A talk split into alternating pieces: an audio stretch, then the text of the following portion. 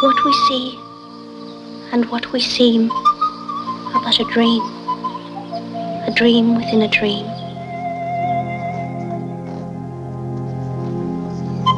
You must learn to love someone else apart from me, Sarah.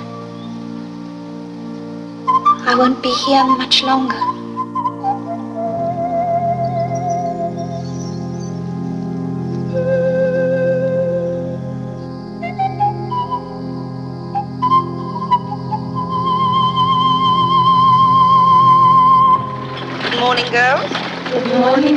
Well, young ladies, we are indeed fortunate in the weather for our picnic to Hanging Rock.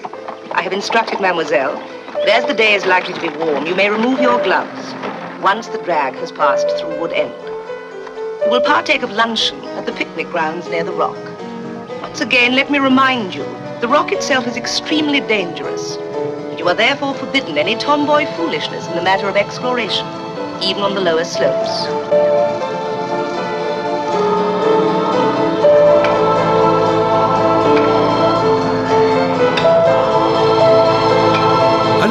Herzlich willkommen zu einer neuen Episode Spielfilmen, dem filmografischen Podcast mit meiner Wenigkeit. Patrick ist mein Name und viel wichtiger meinem Co-Host, den, äh, dem oder den, dem Dennis Bastian. Hallo. Der hoffentlich gut klingt, denn äh, ja, ich hatte einige Schwierigkeiten. Also ich hoffe einfach, ich bin gerade äh, hörbar. Das ist das Einzige, was mir heute am Herzen liegt, dass ich gut klinge.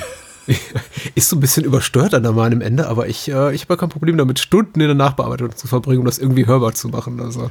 Das habe ich absichtlich gemacht, weil ich einfach weiß, dass du eigentlich den ganzen Tag nur rumsitzt, gar nicht viel machst und weil Ja. das ja hier dein einziger Podcast ist, dachte ich, ja gut, gibst dem Patrick mal ein bisschen was zu tun. Ach so, und ich dachte, du, du bist, du hast es gemacht, um der Möglichkeit aus dem Weg zu gehen, dass wir ab dieser Woche nämlich nicht äh, Spielfilme fortsetzen, sondern sowas machen wie ein, einen musikalisch geprägten Podcast wie Hubercast oder äh, Creedpod oder Limp Podkit oder was gibt's noch? Linkin Cast? Linkin Cast, das war so, ah, Linkin Cast, ja. Nicht, dass die eigentlich schon gibt, also ihr findet sie auf anderen Channels hier, in anderen Feeds, äh, hört die lieber. Die kennen sich ja mit der Filmografie besser aus. Ja, unser kleiner Exkurs in Richtung New Metal letztes Mal war ja äh, von, äh, naja, wenig Erfolg gekrönt, aber Hauptsache wir hatten Spaß. Und Aber ich so geht's dann auch Filmografie weiter. gesagt? Ich meinte Diskografie, pardon. Allein deswegen schon. Ja, es funktioniert einfach nicht. Wir sind keine Musikologen und äh, schon gar keine New Metal Aficionados. Ja, wir machen das aber, was wir einigermaßen gut können, nämlich über Filme sprechen, weil von Musik haben wir keine Ahnung und von Filmen schon und ein bisschen mehr als wenig Ahnung haben wir von der Filmografie von Peter Weir, mit dessen ja, Övre wir heute Abend beginnen. Äh, ich glaube, 15 Filme haben wir vor uns. Habe ich richtig gezählt? Ja, ne? Yes, äh, genau. Somit haben wir immer drei Stück pro Sendung. Es geht somit genau auf. Weil wir haben, glaube ich, bisher waren wir immer mal so ein bisschen, okay, hier haben wir zwei. Vielleicht habe ich auch vergessen, dass wir einen Film besprochen haben oder besprechen wollten. Vielleicht habe ich das auch nicht vergessen. Wer weiß das schon, das ist alles in 2020 passiert und äh, das versuchen wir alles zu vergessen. Äh, in jedem Fall, genau, haben wir Peter Weir vor uns, drei Filme pro Episode. Somit sind das fünf Episoden, denn drei mal fünf sind 15. Das habe ich äh, damals in der Schule gelernt. Du, äh, ja, wir haben es auch ein bisschen zurechtbiegen müssen, muss man ganz ehrlich sagen. Und äh, da, da auf dieses äh, Zurechtbiegen zahlt gleich die erste Episode rein, nämlich die heutige, in der wir gesagt haben, wir nehmen Homestale mit dazu. Homestale Ja, ist ja, der ja. Debüt-Langfilm, äh, fiktionale Langfilm, Debüt-Spielfilm von Peter Weir, aber es ist nicht sein erstes filmisches Werk. Er hat ja vorher Sachen gemacht fürs äh, Fernsehen, vor allem dokumentarisches. Er hat ein paar Shorts produziert, aber wir haben eben gesagt, mit 50 Minuten zählt Homestale für uns als ausreichend spielfilmisch genug, um das hier unterzubringen. Und dann geht das auch wieder auf mit der na, 5x3 Nummer. Richtig, genau. Aber äh, ich sag mal so, bei manchen macht dann so das Erstlingswerk macht das ja bei manchen Sinn oder so. Oder äh, es ist ja manchmal trotzdem auch so interessant, okay, wo kommt die Person her? Und Ja. äh, hier, ich habe auch noch mal gelesen, okay, dieser Film war dann so irgendwie seine, seine äh, Calling Card, vor allen Dingen irgendwie für, äh, weil die Produzentin den gesehen hat und dann gesagt hat, hier Picnic at Hanging Rock, da können wir hier den Peter Weir für fragen. Und er auch selbst gesagt hat, ich weiß nicht, wie man sich den Homestyle angucken kann und dann sagt, ja, äh, ich bin der richtige Mann für, für die Verfilmung von dem Roman. Ähm, aber ja, ich, ich sag mal so, die Menschen, oder sollte das bei uns irgendwann in der Zukunft mal die Filmografie von Quentin Tarantino sein? My, wie heißt das? My Best Friend's Birthday? Oder wie Ach heißt so, der ja, natürlich, ja, ja, ja. Ist der überhaupt noch verfügbar? Der war mit Sicherheit mal, also der war auf YouTube auf jeden Fall. Mhm. Keine Ahnung. Schon ist ewig her, wo ich den geguckt habe, Patrick. Weißt mhm. du, ist, äh, ist nicht so, das ist Tarantinos Bester. Ja. Aber also, äh, man muss auch sagen, Tarantino steht auf unserer To-Do-List ziemlich, ziemlich weit hinten. Nicht, weil ja, wir ihn für einen ja, schlechten ja. Filmemacher halten, sondern wir, glaube ich, äh, schon beide mehr oder weniger stark davon überzeugt sind, dass äh, es gibt genug Tarantino-affine, relevante Podcasts. Genau die, die Welt braucht ich noch einen. Aber Peter Weir ist äh, nicht sehr präsent, muss man sagen, abgesehen so von zwei, drei Filmen. Und ähm, vielleicht ist es auch ein ganz guter Start, um grundsätzlich um uns mal heranzutasten an seine, an seine Anfänger.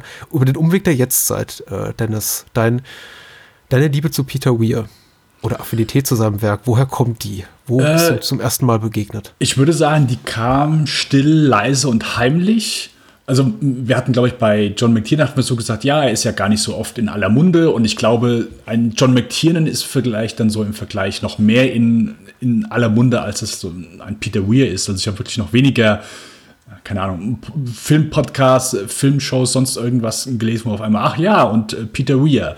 Wenn man sich aber mal so die ganze Filmografie anguckt, dann hat er einfach schon viele, ich sag mal, äh, nicht nur bedeutende Filme gemacht, aber natürlich auch wirklich welche, die, die bekannt sind, weil, äh, keine Ahnung, ähm, ich glaube, der Tote Dichter in wahrscheinlich jeder Schule äh, geguckt werden musste. Äh, Witness ist eigentlich auch so ein, so ein Klassiker irgendwie. Truman Show war, glaube ich, auch halt so in komplett aller Munde, so gegen Ende der 90er. Oh ja.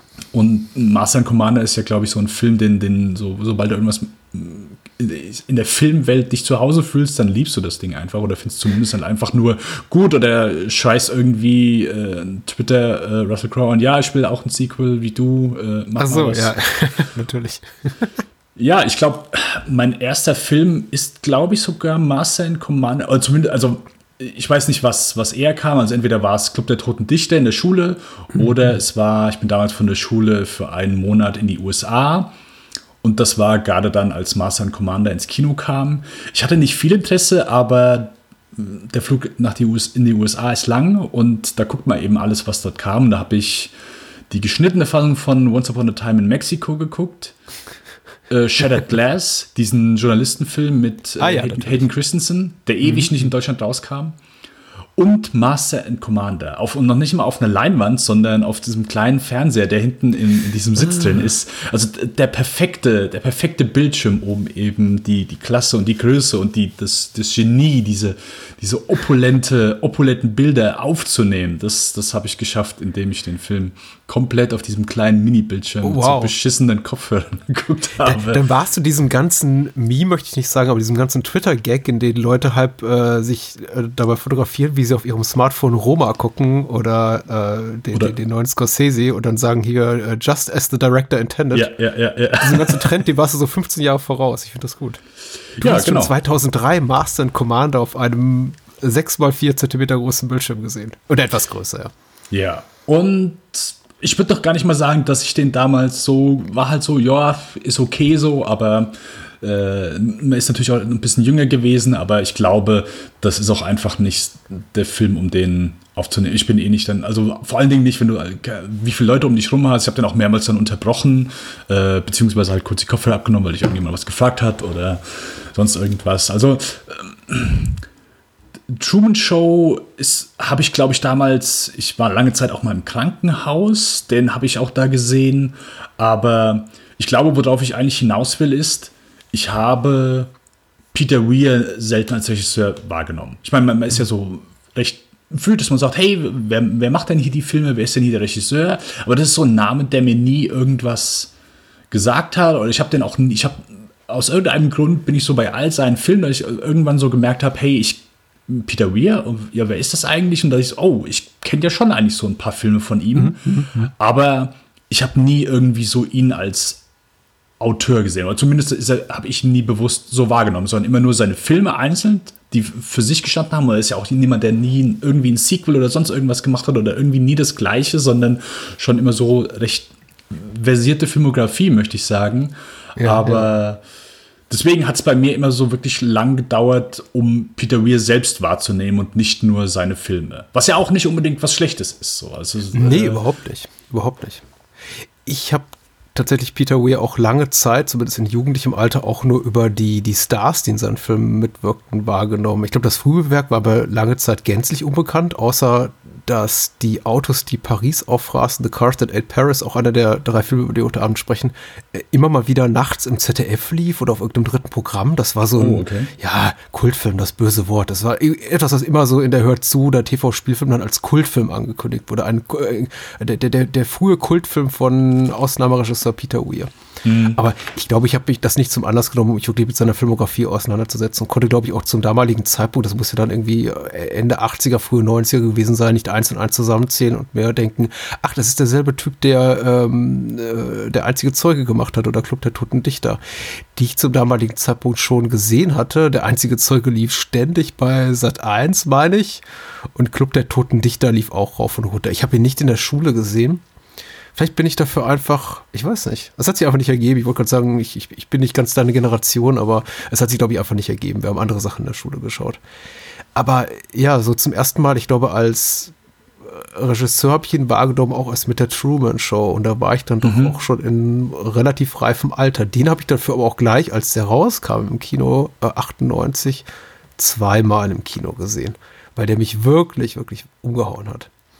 Und dann habe ich mich so zurückgegraben durch, durch das Schaffen von Peter Weir und eben Sachen geguckt wie äh, Picknick am Valentinstag, Green Card. Nee, Green Card kannte ich schon, da war ich mit meiner Mutter drin. Das ist eine Geschichte, die ich in einer anderen Folge dieses Podcasts erzähle.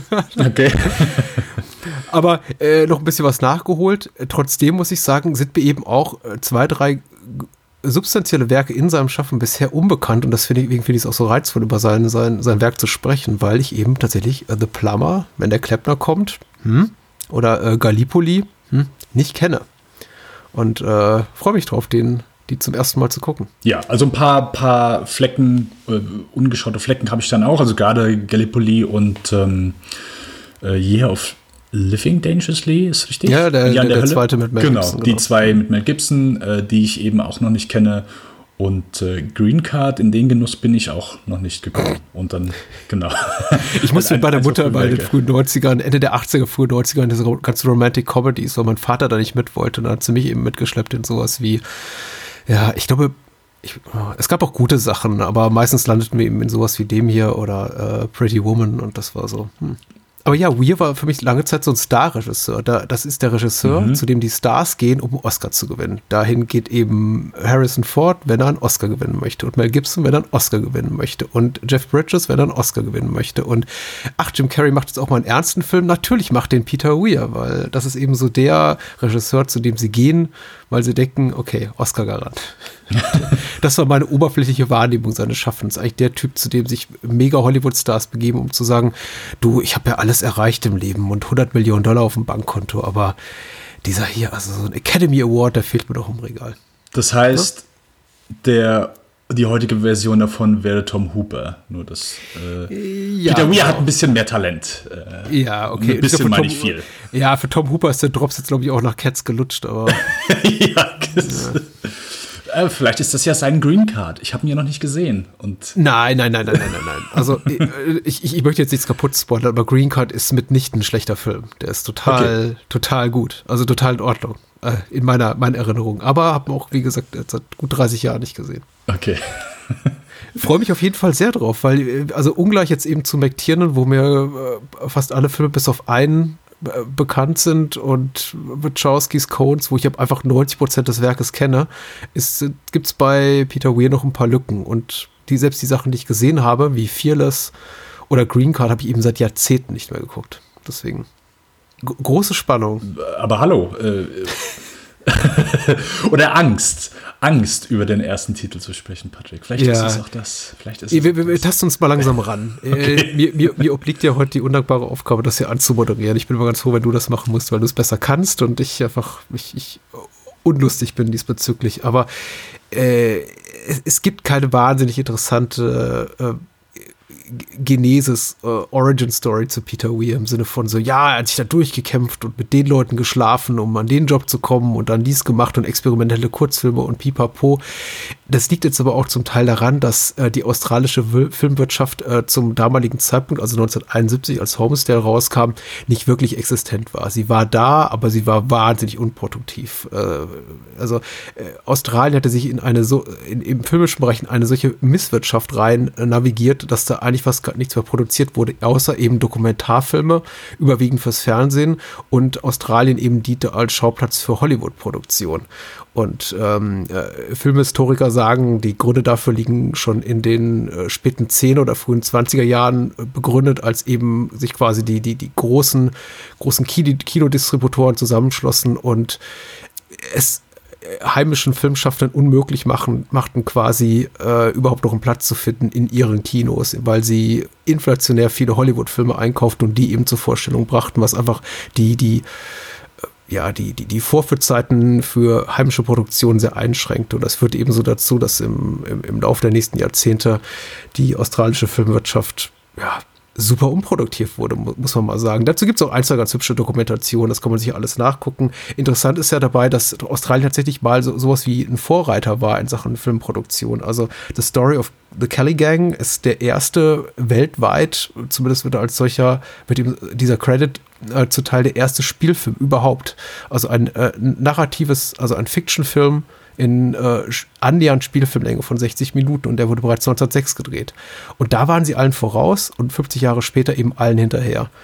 Und ähm, beginnend mit äh, dem damaligen Premierminister in den späten 60ern, Anfang 70ern, John Gorton, wurde eben so ein, wurden eben neue Filmförderungsinitiativen ausgeschrieben und eben junge Filmemacher damals wie Peter Weir oder, oder Philip Noyce, Gillian Armstrong, George Miller kam ein paar Jahre später dazu animiert, äh, Spielfilme zu drehen, größere Produktionen zu drehen, ein bisschen ambitionierteres zu machen, weil die haben alle so im TV-Bereich gearbeitet und hatten auch überwiegend, zumindest gilt das für Peter Weir, keine filmemacherische Ausbildung. Also Peter Weir ist Kunst und ich glaube Jurastudent und eben auf dem Umweg eines persönlichen Interesses so in der Fernsehproduktion gelandet und nach zwei Kurzfilmen und diversen TV-Auftragsarbeiten dann bei Homestale gelandet. Homestale.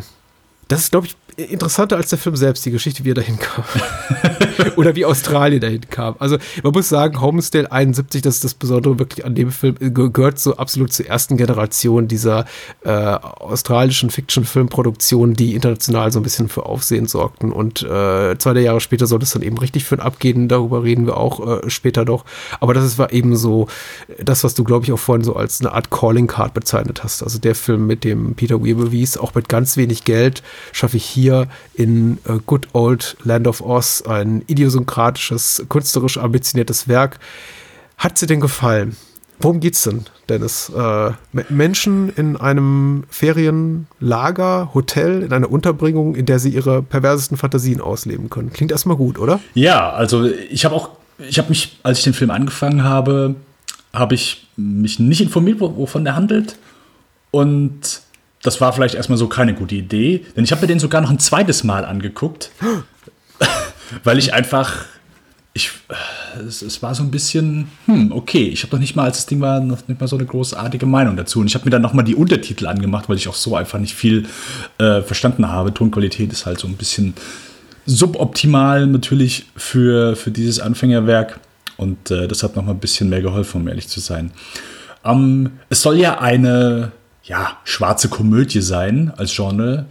Ich muss schon mal sagen, gelacht habe ich nicht viel. Es ist zumindest eine schwarz-weiße Komödie. yes. Richtig, das ist äh, zumindest schon mal ein Treffer.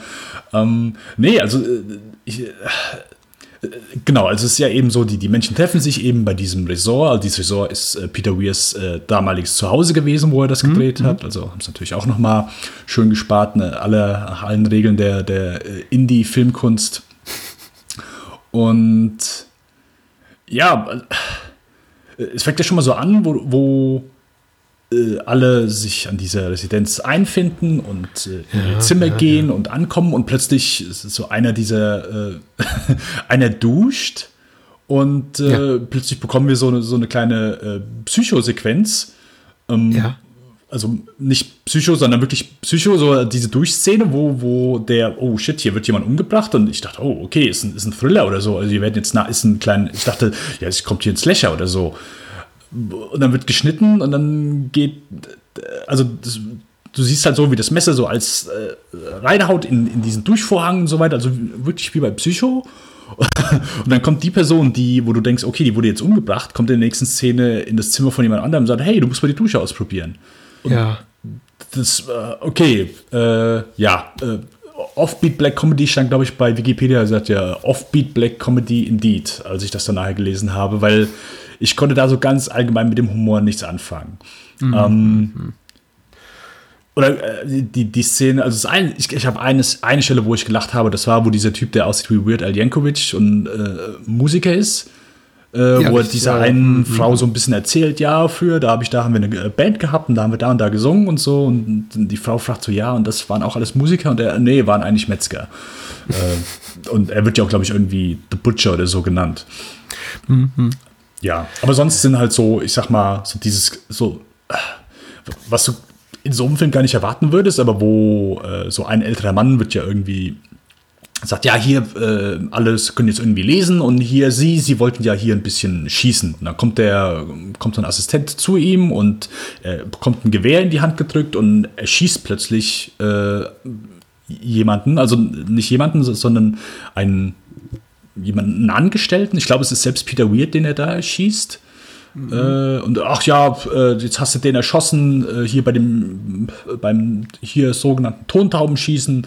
Das ist ja schade, aber äh, machen Sie nichts draus. Äh, ich sage auch dem Manager nichts. Und ja, keine Ahnung. So, also so der Humor hat für mich nicht funktioniert. Was für mich vielleicht dann schon eher funktioniert hat, waren vielleicht manche ja, stilistischen Sequenzen, wo, wo Peter Weir vielleicht ein bisschen mehr mit Licht gespielt hat. Es gibt so eine Sequenz, wo äh, eine Person mit so einer Leuchte, so einer Lampe eben durch das Haus geht und äh, es werden mal kurz so Statuen angeleuchtet und die, also es sind, ich, ich glaube, wenn, wenn Peter Weir hier versucht hätte, einen unheimlichen Film zu machen oder nicht unbedingt so in, in schwarze Komödie zu gehen, sondern wirklich eher, ja, so ein, fast so ein Mini-Slasher, ähm, mhm. hätte er, glaube ich, vielleicht sogar wesentlich besser funktioniert, weil da, finde ich, hat er schon einige Momente gehabt, die als äh, die, die unheimlich wirken oder die Unwohlsein hervorrufen und was, was viel besser funktioniert hat. Zumindest mhm. Äh, für mich, ja.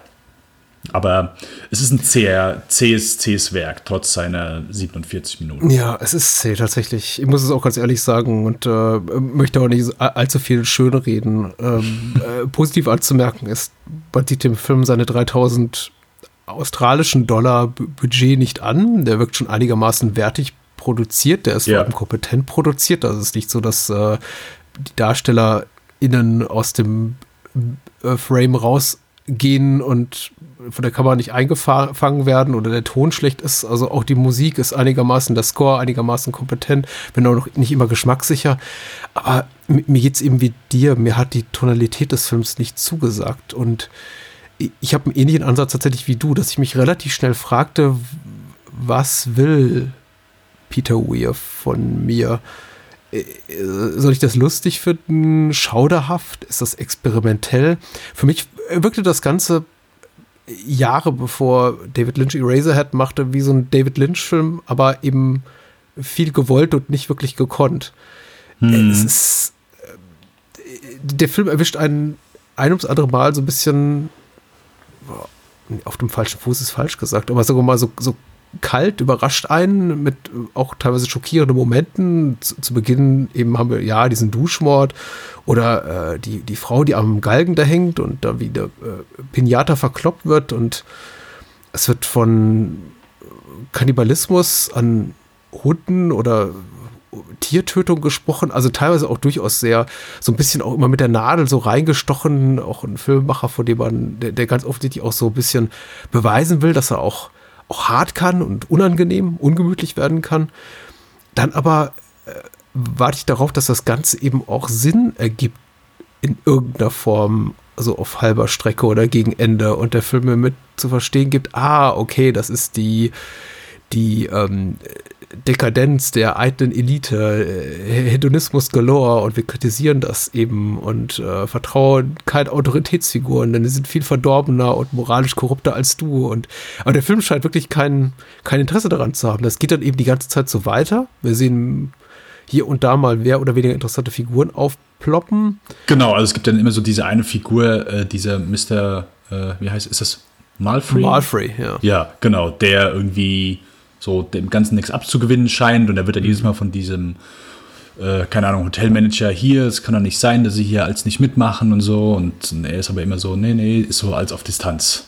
Äh, sorry, ich wollte es nur kurz einwerfen, nicht unterbrechen. Nee, das ist, ist richtig. Also die Figuren sind mal mehr oder weniger interessant und äh, der, der Rockmusiker ist wahrscheinlich noch der eine der interessanteren Figuren. Ja. Aber also verbringen wir sehr viel Zeit mit Menschen, die mich nicht besonders interessieren. Ja. Ähm, es, es, gibt Momente, also ich möchte nicht sagen, ich habe gar nicht gelacht. Ich habe hier unter auch mal gegrinst. Zum Beispiel, als der alte Mann morgens aus der Tür tritt, dieses Hotels oder dieser Hunting Lodge, in der sich, die da alle befinden, und er hat eben diese Schoolboy-Uniform an ich fand das schon lustig, einen 80-Jährigen in der Schuljungenuniform zu sehen. Ich weiß, das ist so die, die schlichteste Art von Humor, mit der man mich erfreuen kann. Also wirklich so auf, auf dem Niveau Pocky, Pocky 3 oder so. Okay. Äh,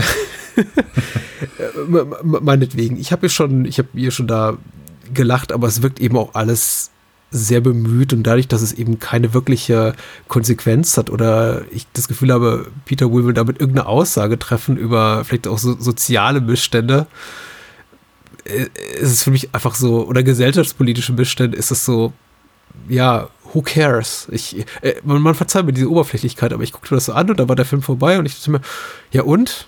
Was, warum, warum hat mich das jetzt zu interessieren? Was ich so im Hinblick auf seine Filmografie, also er hat ja oft so er thematisiert ja oft Außenseiter oder mhm. jemand, der von außen irgendwo in eine Gesellschaft reinkommt oder der sich in einer Gesellschaft unwohl fühlt und nach außen ausbricht oder, oder sich irgendwie äh, alleine oder missverstanden fühlt. Und, und äh, das ist ja so oft, ich sag mal, so das thematische Basis von vielen seiner Werken. Oder zumindest etwas, wenn du sagst, hey, du willst die irgendwie verbinden, dass das so zumindest eine Sache ist, die ich zumindest immer in vielen seiner Filme wiederfinde. Und ja. hier ja, äh, man könnte so sehen, okay, ist halt einfach eine, eine Gruppe von Menschen, die sich in der in ihrer Gesellschaft oder ich sag mal so in ihrem alltäglichen Leben, äh, also das halt super reingelesen ist. Der Film bietet, glaube ich, absolut nicht den Nährboden dafür, aber die sich irgendwie in ihrer Gesellschaft oder in, einfach in ihrem Leben äh, unwohl fühlen und eben das alles irgendwie so ausleben möchten. Also und, und, dafür dann eben dieses Resort dafür gut ist. Aber dafür, keine Ahnung, ist es dann auch nicht irgendwie konsequent genug und, und äh, dann, wo sie auf diese Wanderschaft gehen und nicht Wanderschaft, also dieses, dieses Rätsel dann da im, im Wald. Mhm. Ähm, ich habe auch nicht, vielleicht kannst du es mir näher erklären, als diese Frau dann da diesen Hang hochgeht und plötzlich ist dann da so ein ja, so eine Art entstellter Mann, den sie dann küsst und so. Das habe ich auch nicht verstanden. Das, also es war so, ja, da fing dann so manche ja. so, surrealen Sachen an, wo ich dann gedacht mhm. okay, kann ich jetzt auch nicht nachvollziehen. Habe ich ja auch notiert mit ganz dick Warum dahinter. Auch, auch so ein Proto-Lynch-esker Moment, nachdem ich mich fragte, okay. Und ja, okay, und genau. Ja, aber das ist ja nicht so, dass der Film so anfängt. So. Also er springt ja so ein bisschen, weißt du, wenn du so von Anfang an sagst, okay, ich mache einen auf David Lynch und mache nur surreales Zeug. Äh, also okay, da kann man sich dann, glaube ich, da besser drauf einstellen. Aber mhm. hier, der ist, glaube ich, dann viel zu sehr dann hin und her gesprungen. Und, und, ich hatte eben kurz Slasher erwähnt, so gegen Ende hat man ja dann auch so den einen oder anderen slashigen Moment, wenn du so willst. Ähm, ja, genau, wir haben abgetrennten Kopf. Ja, genau. Mit der voriger äh, Talentshow. Und äh, keine Ahnung, das fühlt sich an wie so ein, so ein Camp oder so ein Kindercamp, wo die dann immer am Ende des Ende dieser so einer Freizeit machen die ja auch dann immer so äh, Talentabend. Ähm, äh, ich habe früher Kinderfreizeiten betreut und da wurde am, da wurde am letzten Abend gab es dann immer so eine Talentshow und dann habe ich gesagt, okay, also ja. ist das jetzt Kommentar für, für Kindercamps und so weiter? Das nee, ja. wohl kaum. Ich glaube, wir sind völlig auf der falschen Spur, Weniger. aber ich frage mich eben, ob der, äh, ob Peter Weir irgendwie überhaupt uns die Möglichkeit gibt, eine, eine Spur zu verfolgen.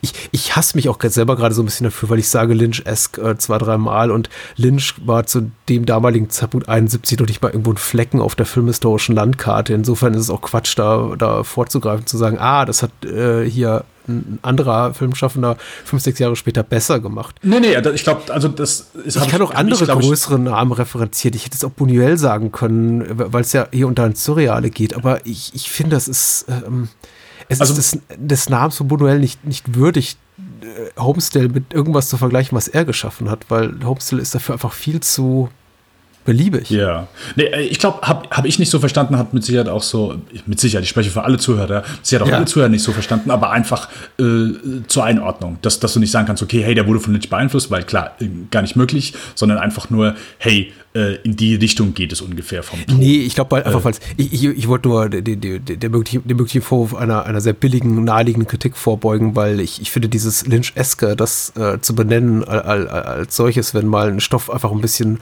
unkonventionell ist oder, ja, oder weird ja. oder schräg, ist mittlerweile einfach total klischeebeladen und ich mag es einfach gar nicht mehr, gar nicht mehr lesen. Und ich möchte okay. es nicht mehr hören, deswegen mag ich es selber gar nicht hören.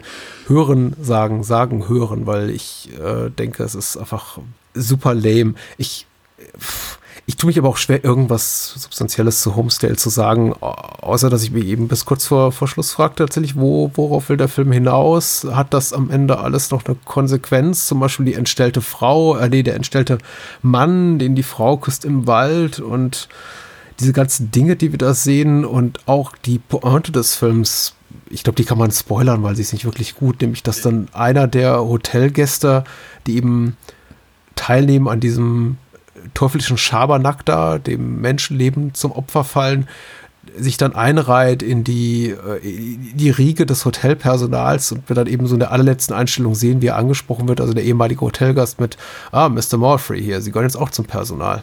Ja. Und dann eben die nächste Gruppe einfach Hotelgäste oder Hunting Lodge Gäste anreist und dann der Film uns suggeriert, möchte ich sagen, dass das, weiß ich, dass der Kreislauf des Bösen immer weitergeht? Oder? Ja, oder sie testen, hey, wer ist hier, wer, also es ist, die Ironie ist ja einfach so, dass der Typ am Ende gecastet wurde, dann plötzlich zum, zur Truppe gehört, der mhm. die ganze Zeit nicht teilgenommen hat, so, der die ganze Zeit reserviert ja. war, der die ganze Zeit nichts gemacht hat, so, und alle haben verrückt Die gespielt. Leisen sind immer die schlimmsten. Genau. Und ich glaube, es wird ja auch am Ende suggeriert, dass er derjenige ist, der hier diesen Bild Oljenkovic-Typ umgebracht hat. Ja, ja, ja. Genau, ja. sie, sie finden ja dann die Axt und dann hier dieser alte Mann, den hat sie dann auch irgendwie so ein bisschen erwischt, weil er blutet. Und dann kommen sie in das Zimmer und dann sitzt der da und, und sitzt so ganz, ganz ruhig und entspannt da. Und mhm. dann Schnitt und dann nächste Stelle ist dann schon, wo die neue Gruppe ankommt und du plötzlich siehst, dass er zur Crew gehört. Und das mhm. ist quasi so eine Art Casting ist ja, äh, wir machen hier, jeder darf hier verrückt spielen, aber eigentlich die, die ganz verrückt spielen, die sind gar nicht diejenigen, die wir suchen, sondern die leisen, die richtig Psycho sind. Die, mhm. die wollen wir hier haben. Und dass das dann so die Schlusspointe ist. Aber ja, ich habe versucht herauszufinden, warum tatsächlich uh, The Cat in the Canary hier Spuk im Schloss, der Poor Lady Film aus dem Jahr 1927, ziemlich wunderbarer Stummfilm, die allerdings jetzt auch einige Jahre nicht gesehen habe, hier so als uh, Inspiration herangezogen wird und ich glaube auch sogar von Weir als solche benannt wird, weil also, wenn man da irgendwie ein narratives Konstrukt sucht, mit dem man es vergleichen will, eher sowas, äh, mit sowas vergleichbar wie The Most Dangerous Game.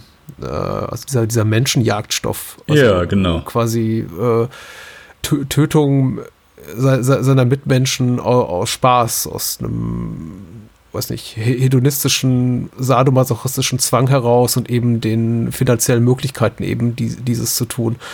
Äh, und, und, darüber eben vielleicht auch sowas wie darüber sowas machen wie ein gesellschaft, gesellschaftspolitisches Statement, was eben einige Filmmacher, die den Stoff aufgegriffen haben, gemacht haben und andere eben nicht. Also ist auch nicht wirklich da. Der Film hat kein wirkliches Interesse dran. Dafür ist er dann eben dann doch zu lustig und zu wenig gemein und hm, was ja. bleibt, ist dieser, dieser ganz amüsante Song hier. We, we are the boys of Homestale, der immer wieder gesungen wird, wenn die yeah. auf die Ausflüge gehen. Der ist ganz süß, doch.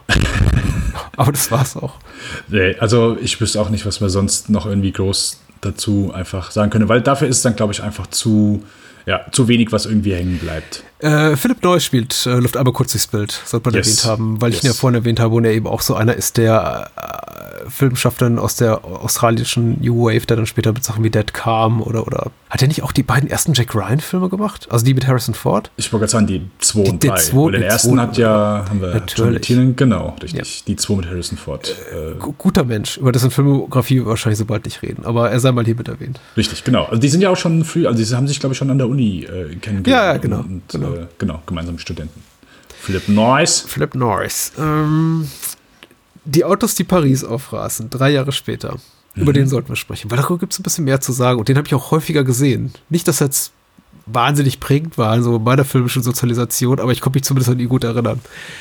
Äh, es geht um eine australische Kleinstadt namens Paris, wenige Einwohner, ich meine irgendwie so 1400, irgendwo wird es yeah. auch mal genannt, die, deren Bewohner, Bewohnerinnen sich eben einen Lebensunterhalt daraus machen, äh, Autounfälle zu verursachen und die Überlebenden auszunehmen und wenn sie eben nicht überleben, dann einfach ihre Besitztümer an sich zu reißen und ihre Autos auszuschlachten und die eben für sowas wie Crashcar-Derbys zu benutzen. Ich glaube, so, so ganz so ganz eindeutig wird es nicht, wie die quasi sich alle ihren Lebensunterhalt sichern, weil es gibt ja auch noch abseits von diesen bösen Menschen, die eben das tun, was ich gerade beschrieben habe, auch ganz normale Jobs in dieser Stadt.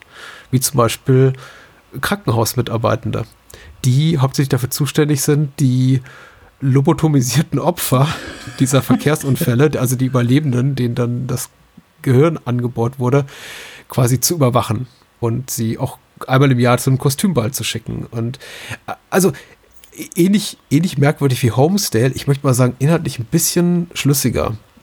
Wie hat sie denn gefallen?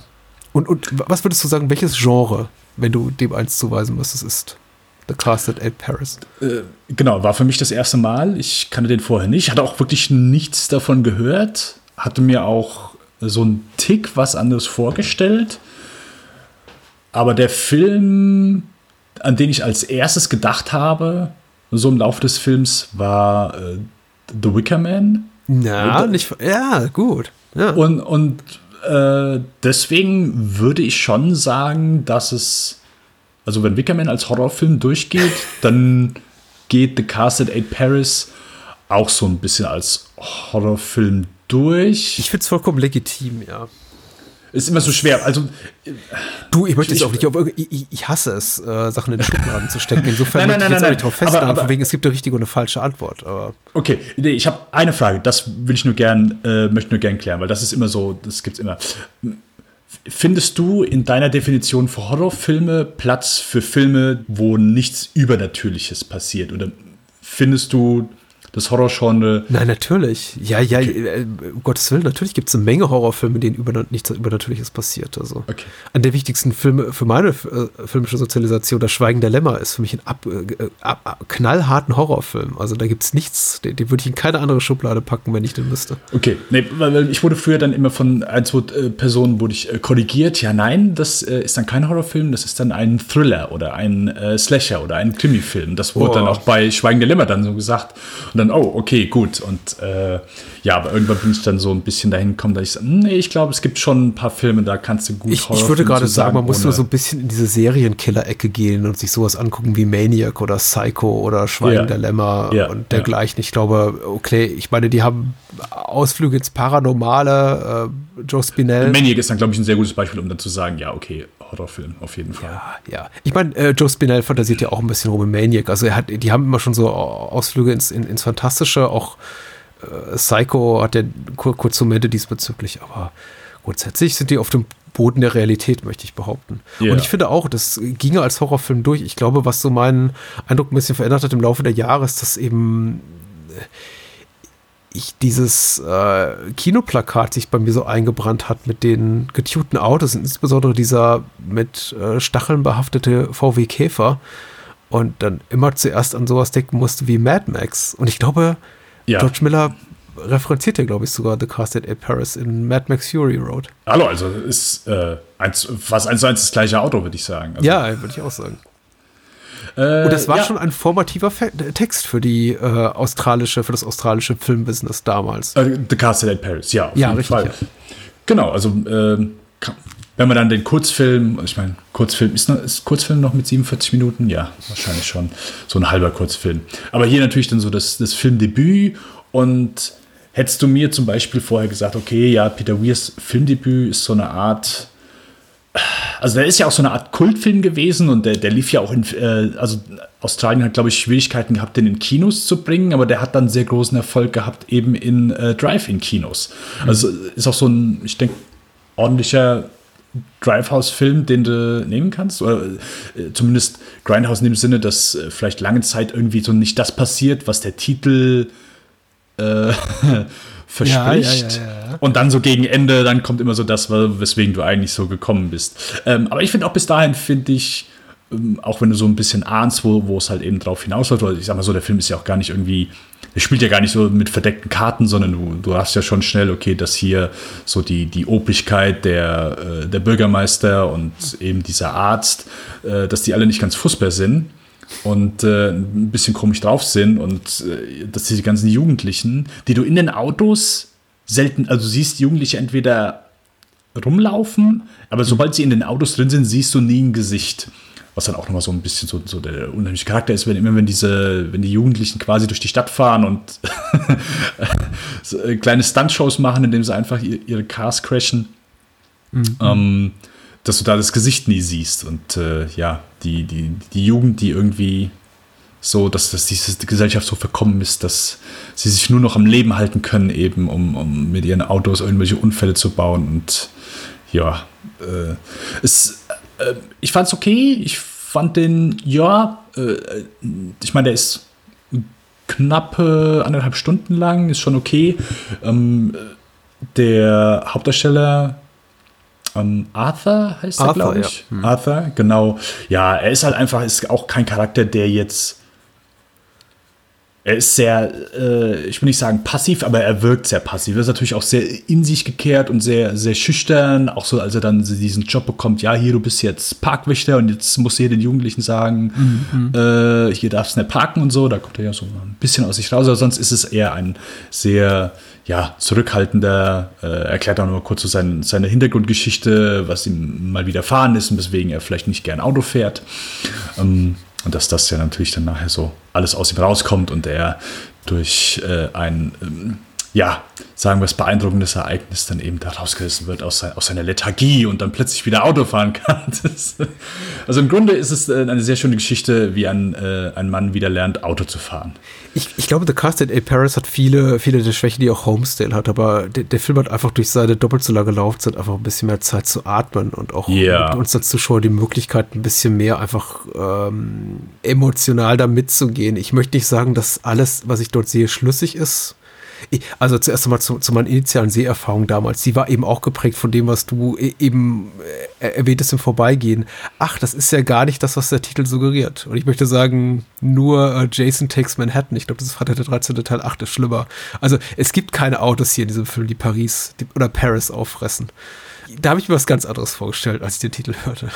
Das ist metaphorisch gemeint. Und das ist auch gut so. Und das weiß ich jetzt auch als Erwachsener zu schätzen, aber als ich yeah. den Film im, im, im Teenageralter sah, da, und äh, ich glaube, da wurde er in der Fernsehzeitschrift beschrieben als postapokalyptischer Action-Thriller, uh. habe ich mir was anderes vorgestellt. Es ja. gibt relativ wenig Action. Du hast recht, unser Hauptdarsteller Arthur, von Arthur Terry Camilleri ist jetzt auch kein Schauspieler, der mir viel sagt, ehrlich gesagt. Es ist der Opa in der Badewanne in Truman Show. Ah, eine sehr verhuschte Gestalt, und damit meine ich gar nicht so das Körperliche, aber obwohl er jetzt auch nicht groß gewachsen ist, muss man sagen, er, er geht dann auch immer noch so gebückt, dass man das Gefühl hat, er ist ungefähr drei Köpfe kleiner als alle anderen in diesem Film. Und das äh, trägt eben sehr zur, zur Art und Weise bei, wie man diesen Film wahrnimmt, nämlich als eine als einen Film über eine im nirgendwo gestandete Figur, die Repressalien ausgedrückt, äh, ausgesetzt ist von im Grunde äh, fast jedem. Einerseits, andererseits habe ich nicht so wirklich wahnsinnig viel Mitgefühl mit ihm, weil er eben dabei auch nicht im klass eigentlichen Sinne sympathisch ist sondern eben auch so ein, so ein Drückeberger, so wie, wie du schon schreibst, äh, beschreibst, also äh, tendenziell phlegmatisch, niemand, mit dem man, der sich groß als Identifikationsfigur eignet, sondern jemand, den man eigentlich nur die ganze Zeit anschreien will, jetzt tu doch mal irgendwas.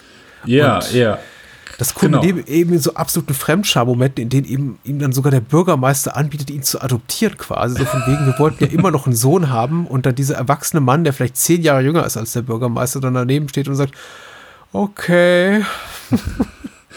ja, es ist also äh, nicht nur äh, jetzt äh, Wickerman als Beispiel, den ich eben genannt habe, sondern auch andere Filme. Aber äh, sobald es ja immer dann die, so der Hauptcharakter, die Person, die jetzt irgendwie merkt, oh, hier, das ist eine geheime Gesellschaft oder ich glaube, die sind alle nicht so koscher so, dann ist ja so automatisch so diese Gegenwehr da. Aber zumindest, hey, ich muss hier rausfinden oder das, das ist, oder ich muss die aufhalten so und, und er ist ja gar nicht so, er ist ja so, ja, er passt sich dem ja an. So, er merkt ja auch so, dass ein bisschen was komisch ist. Und, und selbst gegen Ende ist ja nicht irgendwie so, dass er jetzt sagt, oh, ich muss jetzt hier gegen dieses verrückte System, diese herunterkommende Stadt, die moralisch so kaputt ist, was sie, was die hier machen, was die mit Leuten machen, die einfach hier durchkommen, so, dass, ja, die zwingen, also die zwingen Leute zu, zu Unfällen, die, die vorbeikommen. Die Autos werden ausgeschlachtet, äh, zumindest von den Jugendlichen. Ähm, und die, die, die, Menschen kommen ins Krankenhaus und werden Lobo, äh, wie heißt das? Lobotomisiert? Lobotomisiert oder lobotomisiert? Lobo ich würde sagen lobotomisiert. Lobo, lobotomisiert, hätte ich jetzt auch gesagt. Ja. Ich höre das immer nur in englischsprachigen Filmen. Das, das, das ist nie in deutschsprachigen ja, Filmen. Ja, Dito. Dito. Ähm, aber das ist ja immer so, dass so, hey, jetzt muss ich die aufhalten und, oder keine Ahnung, wird am Ende oder wird selbst halt eben Opfer eben dann von dieser Gesellschaft, weil es irgendwie zu lang weggesehen hat oder vielleicht einfach ja, zu lang es ja. einfach nicht gerafft hat. Aber hier äh, so, er passt sich dem ja an und so weiter und selbst gegen Ende äh, macht er ja eigentlich mit. Ähm, er, er, steigt ja auch ins Auto und, und, und kämpft quasi gegen, ja, äh, wo hier diese, der, äh, der Bürgermeister denn als noch anscheinend, jawohl, jetzt fahr noch mal, fahr noch mal, fahr noch mal so und eben quasi hat er eben Das ist ja ganz spannend. der narrative Kniff am Ende, so diese Wendung ist ja eigentlich die gleiche wie in Homestyle mehr oder weniger. Mit dem Unterschied, dass eben Arthur ein richtiger Protagonist ist und dieser Mr. Morfrey, den wir in Homestale sehen, einfach nur yeah. einer ist, der mal ab und zu durchs Bild laufen darf. Ja, ist richtig. Und hier gehen wir ihm dann doch mit, auch wenn wir ihn tendenziell unsympathisch finden, oder ich zumindest, das war jetzt mein Eindruck, jetzt sagen wir mal nicht besonders mitfiebern und denken, oh Gott, wird Arthur schaffen, meine Güte. Sein Bruder haben sie ja umgebracht und äh, George heißt der, der wird auch lamentiert. Aber äh, so, so wenig ich Arthur mag, ich bin schon bei ihm einfach ja, mit dem Herzen ja. am Ende. Er hat halt so einen Hundeblick, ist so, so mitleidenswert, ja, äh, genau. weil er halt auch so, ja, okay, mhm. äh, danke, dass ihr mich so aufnehmt. Ja, danke, danke für die schöne Uniform, die mich da steckt. Ja, genau. Hier, fahr doch mal dein Auto weg. Also es geht, geht eigentlich nicht, dass das hier steht. Äh, fahr das, das ist das, Schlimmste. Oh, ich, hab, ich bin ja, ich bin ja, ich habe ein großes Problem mit diesem, ich bin ja ganz schnell dabei, wenn es um Fremdscham geht. Ja. Äh, und das ist, war tatsächlich so, so Fremdschämen Deluxe. Also zwei der Momente, nicht nur die Szene mit dem Bürgermeister, dem er eben sagt, er würde ihn gerne adoptieren, sondern auch als ihn, als sie ihm dann sagen, ah, ich habe ja einen ganz tollen Job, Job für dich und die dann in diese ganz schlimme Uniform stecken mit dieser, mit dieser Buschjacke und dann kriegt er noch so eine Banderole um den Arm oder irgendwie noch so draufsteht, Wachschutz oder so. Also sieht irgendwie so eine, auch wie so ein Hybrid aus, ähm, Bushranger und die SS-Uniform. Also ganz, ganz schlimm. Und dann diese kümmerliche Gestalt von Arthur innerhalb dieser Rüstung, Schrägstrich, Uniform, ganz, ganz unangenehm. Als ich das, diese Autos, äh, die jetzt zwischendurch, also es ist ja nicht so, dass die, dass diese Autos irgendwie dann ausgeschlachtet sind, aber die sind ja auch einfach sehr grotesk, ist wahrscheinlich zu übertrieben, aber die sind ja so, verquer bemalt. Also auf dem einen ist ein Totenkopf drauf gemalt, das, der eine haben die halt einfach so ein, äh, so ein Maul dran oder so Zähne einfach, dass es halt wie ein Gebiss mhm, aussieht. Mhm. Ähm, und ja, es ist halt schon so, so diese, diese Stadt oder zumindest diese Gruppe von Jugendlichen, die Autos so abfeiert oder einfach Autocrash so, so abfeiert. Das äh, ist ja schon so ein bisschen so eine Form von, also das ist schon kreativ, wie eben der, der, der Widerstand oder dieser, dieser, die Jugendlichen sich eben versuchen, gegen die Erwachsenen aufzulehnen. So nicht irgendwie mit, mit sonstigen Sachen, sondern so, so, sie nehmen ihre Autos und, und crashen die einfach durch, durch die Stadt. Und, ja. äh, da hat der Film aber jetzt keine konservative Agenda. Also der teilt schon nach beiden Seiten aus. Ich dachte auch, als ich den Film jetzt zum ersten Mal so ein bisschen analytisch betrachtet habe, ist das so ein eine Kritik an der degenerierten Jugend, an der, an der, an der moralisch total korrumpierten Jugend der frühen 70er Jahre. Die haben nichts Besseres zu tun, als die Autos auszuschlachten und sich äh, äh, Hakenkreuz auf ihre Lederjacken zu schmieren und dann irgendwie nachts loszufahren, um Touristen von, von, von der Straße abzubringen. Aber nee, der Film teilt ja in alle Richtungen aus. Im Grunde sind die alle komplett korrupt. In, in gesetzlicher Hinsicht, wie jetzt auch in, in, in moralisch, äh, moralischer Hinsicht das ist schon, ist schon interessant, so einen Film zu machen und auch durchaus mutig, ohne, ohne Protagonisten, mit denen die Möglichkeit zu, äh, besteht, sich zu identifizieren. Also selbst unser nomineller Held, also Arthur ist ja auch, wie, wie gesagt, ein Würstchen. Im Grunde gehen wir da raus und da ist niemand, von dem ich sagen kann, oh ja, die, die, die, die Position habe ich verstanden. Und ist ja auch eine Leistung. Zumindest ein, zurück zu einem Wagemut seitens Weir. Genau, und da würde ich auch sagen, also beides funktioniert und so, und, und so, dass er auch so sagt, hey, ähm, wie du schon gerade gesagt hast, okay, hier, das ist so, das, das, ist so der Widerstand von Jugendlichen oder wie, wie die sich halt einfach, wie die das so, so verrucht und äh, haben nur Schwachsinn im Kopf und dann guckt, wo das, hin, das hinausläuft und die Erwachsenen, die ja komplette Psychopathen sind, so. Aber ich finde so beides zusammen, ich will nicht sagen, es funktioniert nicht, das ist vielleicht auch zu übertrieben, mhm. aber ich finde, es geht nicht so sehr äh, Hand in Hand. Es sind irgendwie so zwei separate Ideen für mich, die gegen Ende vielleicht so ein bisschen zusammenkommen. Aber selbst das ist auch schon so eine äh, krasse Wendung, weil auf einmal ist da so komplette Anarchie und äh, ja. ja, ja. das verstehe ich, das verstehe ich. Ich glaube, der Film verlangt einem schon relativ viel ab. Ich glaube auch, es ist eher so eine. Also, ganz, ganz kurz noch, weil ich glaube, es wäre ein Tick an, weil die Sache ist die, die Erwachsenen richten all das, also all die Menschen, denen sie Schaden antun, es sind immer Menschen von außerhalb. Und die Jugendlichen richten immer ihren Zorn na, nach innen. Und äh, wenn die Erwachsenen irgendwie mal was mit. Wobei, äh, stimmt, ich nehme es zurück. Nee, sie, sind ja so gegen die Jugendlichen eigentlich schon bei, bei jeder Dorfversammlung. Äh, sagt er ja schon, ja, es geht nicht, die sind also faul, die machen nichts. Ja, okay, gut. Also, äh, ich habe nichts gesagt. Ich habe nichts gesagt. Ja, doch, naja, ich finde ich find aber das, was du sagst, ganz bezeichnend und auch irgendwie um die Ecke gedacht richtig, weil es schon schwierig ist, dem Film einen Standpunkt abzuringen. Ich habe mich eben auch gefragt, hier und da, der Film, äh, bezieht der Film eben doch wiederum Position scheinbar, indem er eben so den Bürgermeister in eine positivere Ecke manövriert.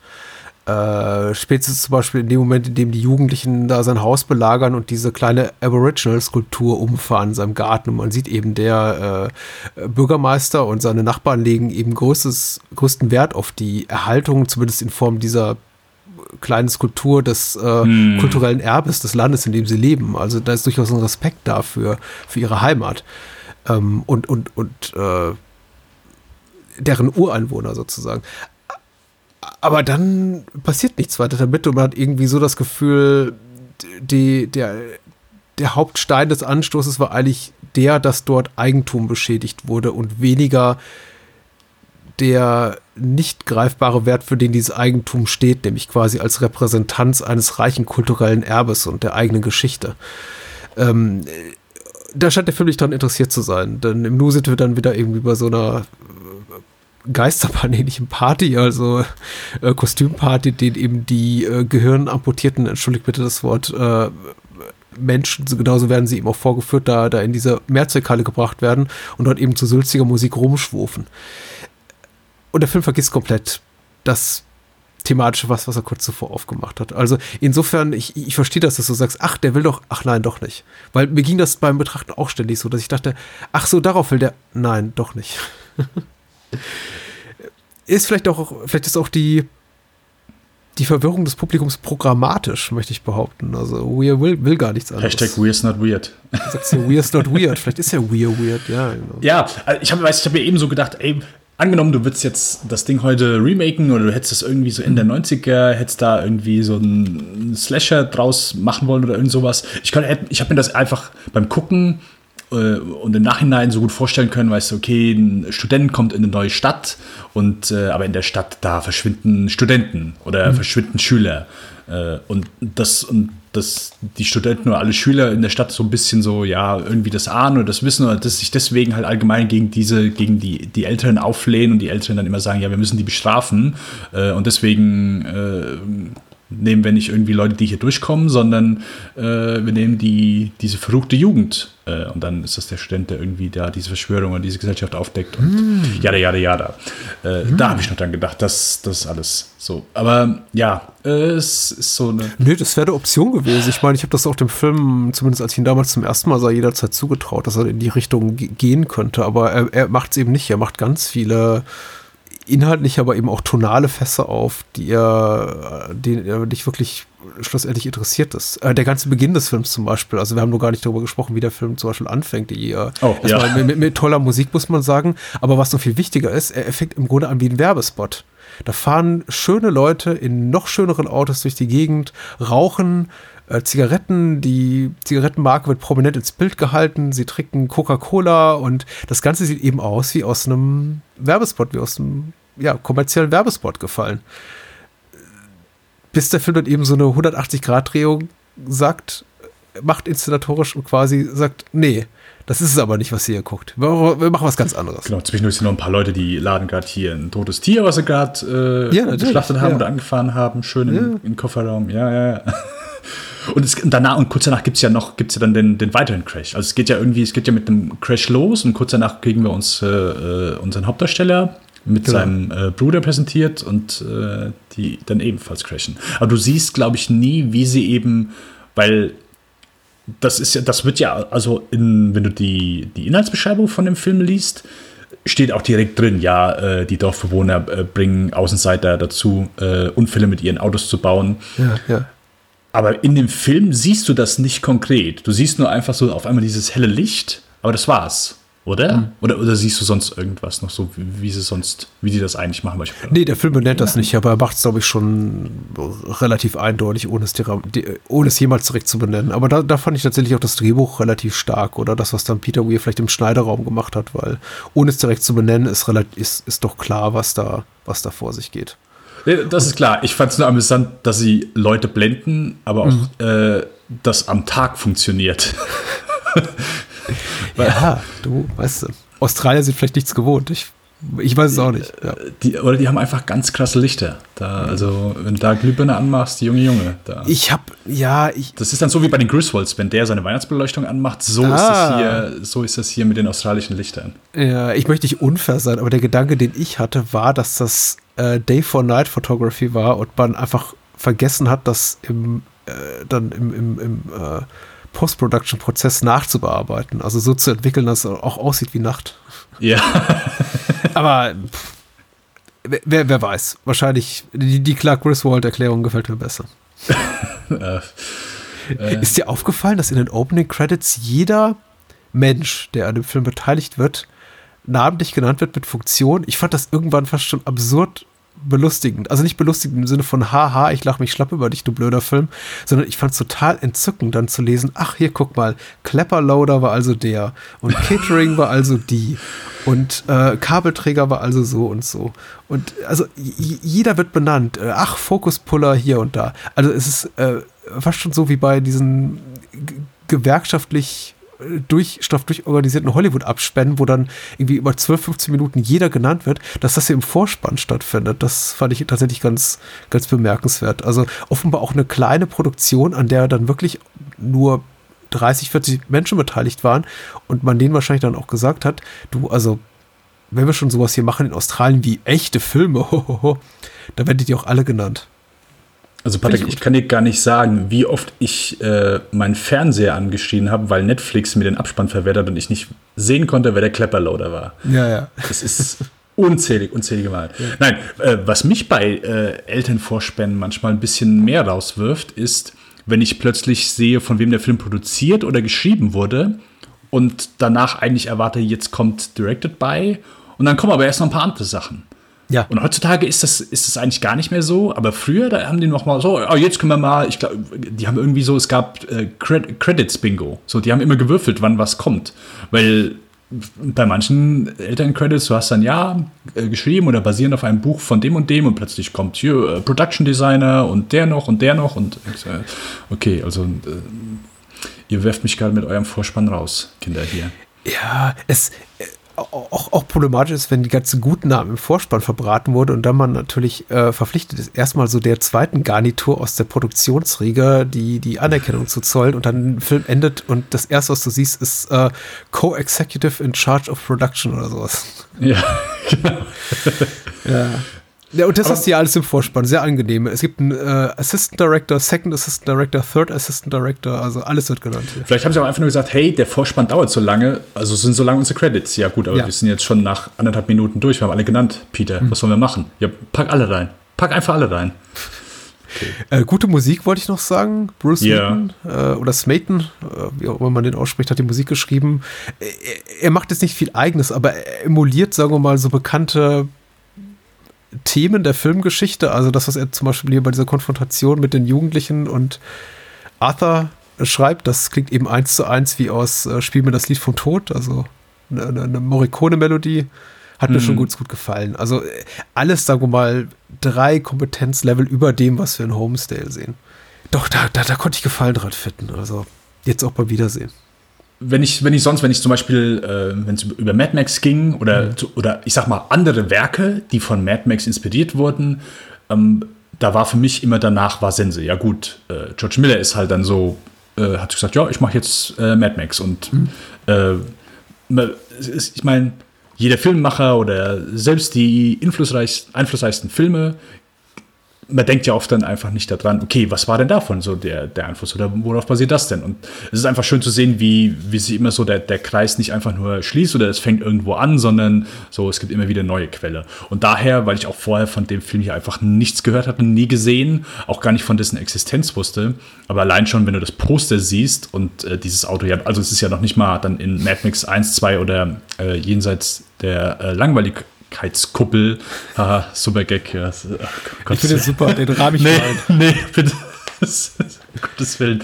Äh, auf jeden Fall ist äh, das Auto ist ja nicht in den ersten drei Mad Max-Teilen vorgekommen, mhm. sondern in Fury Road. Nochmal wie viele Jahre später. Ähm, aber sonst, also so allgemein, so die Idee eben von diesen, diesen Car Crashs und äh, Gesellschaft, die sich irgendwie so ein bisschen durch eben ihre Autos definiert und, und die, die so, so Custom-Jobs einfach macht und die Autos irgendwie so als, als nicht mehr als, als Auto fast erkennbar ist, sondern eben als Monster oder so, einfach mhm. als, als Widerstand gegen, gegen die Gesellschaft und dass man sich einfach in, in Autos wohlfühlt und, und so all die, einfach diese, diese Liebe gegenüber Autos oder einfach äh, Car Crash. Also es ist ja sehr offensichtlich, dass George Miller hier sich zumindest nicht nur bedient hat, aber zumindest einen Einfluss genommen hat, eben als er den ersten Mad Max dann gemacht hat. Ja. Und das fand ich sehr schön es fühlt sich auch alles sehr authentisch an. Ich glaube, die Authentizität ist auch einfach so der, der Low-Budget-Macher des Films geschuldet, weil man eben nicht die andere Möglichkeit hatte, jetzt, jetzt nicht, nicht die Möglichkeit hatte, so ein ganzes Art-Department anzuheuern, was diese Autos designen, sondern wahrscheinlich die von Peter Weir nachts auch selber geklöppelt wurden, so bevor dann der Drehbeginn war am,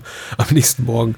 Äh, aber dadurch wirkt das alles eben sehr, sehr handgemacht, sehr, sehr haptisch auch, sehr greifbar ähm, und nachvollziehbar. Also ich kann mir auch tatsächlich vorstellen, dass diese desolaten Typen da, die Jugendlichen, sowas äh, zusammenschustern, wenn ihnen langweilig ist. Äh, das sind eben echte Punk-Autos. Klar, der, der, der VW Käfer mit den Stacheln, der geht jetzt, überschreitet so eine gewisse Grenze, der geht jetzt schon so ein bisschen mehr in dieses postapokalyptische, äh, dystopische Thriller, Science-Fiction ähnliche fast rein, was auch ich hier und da mal gelesen habe in Fernsehzeitschriften, die den Film als Science-Fiction-Streifen bezeichnen. Ähm, aber davon abgesehen, doch, ich glaube, genau so würden Karren aussehen von Jugendlichen, denen einfach, die irgendwo in der australischen Steppe wohnen, denen einfach verdammt nochmal langweilig ist. Die machen genau das. Ja. Ich weiß nicht, ob die Leute umbringen würden, schon gar nicht den Pfarrer, den netten und, aber pff. es gibt ja wenig Gore, glaube ich, dafür, dass es ein Horrorfilm ist, sollte man erwähnen. Also der Film ist, ist guckbar auch für Menschen, die kein Blut sehen können oder nicht viel Blut ertragen. Es gibt ein bisschen, aber alles ja, es gibt, also am Anfang, da ist hier diese, äh, als Arthur diese Fotos zeigt von diesem äh, Autounfall. Und ja, gegen Ende gibt es dann, ich sag mal so ein, zwei Szenen, wo, also ich glaube, so das, das äh, eindrucksvollste, und es war auch wirklich sehr gut gemacht, weil plötzlich so die Musik, komplett andere Musik einsetzt ähm, ist, wo eben diese eine Person von eben diesem Käfer mit diesen ganz vielen Spikes aufgespießt wird. Ja. Und der fährt durch die Straßen und der liegt drauf und die Kamera hält auf ihn drauf und du hörst auf einmal so diese poetische Musik, also dieses Traurige davon. Also das war schon, das war, das war ein geiler Moment. Und mhm. da, da merkst du auch schon so, oh, okay, hier ist jemand dahinter, der äh, kann zumindest ein bisschen was. Äh, ich, ich, wollte nur noch zur Sprache bringen, das ist meine letzte Notiz hier. Äh, mein, mein liebstes Requisit war dieser Bohrschrauber oder Bohrer, Handbohrer kabellose mit der kleinen rote Kreuzbanderole dran. Ich fand das sehr, sehr süß. Mit denen eben die äh, Unfallopfer zu sogenannten, der Film bezeichnet sie so Veggies gemacht werden, die dann yeah. eben dahin vegetieren in diesem Krankenhaus, Schrägstrich, ja, Heim für lobotomisierte Unfallopfer. Und das fand ich schon so, also da, da kam tatsächlich so eine schwarzhumorige Ebene rein, da, da bin ich doch mitgegangen. Also das war auch sehr viel gelungen als alles, was ich in Homestyle gesehen habe.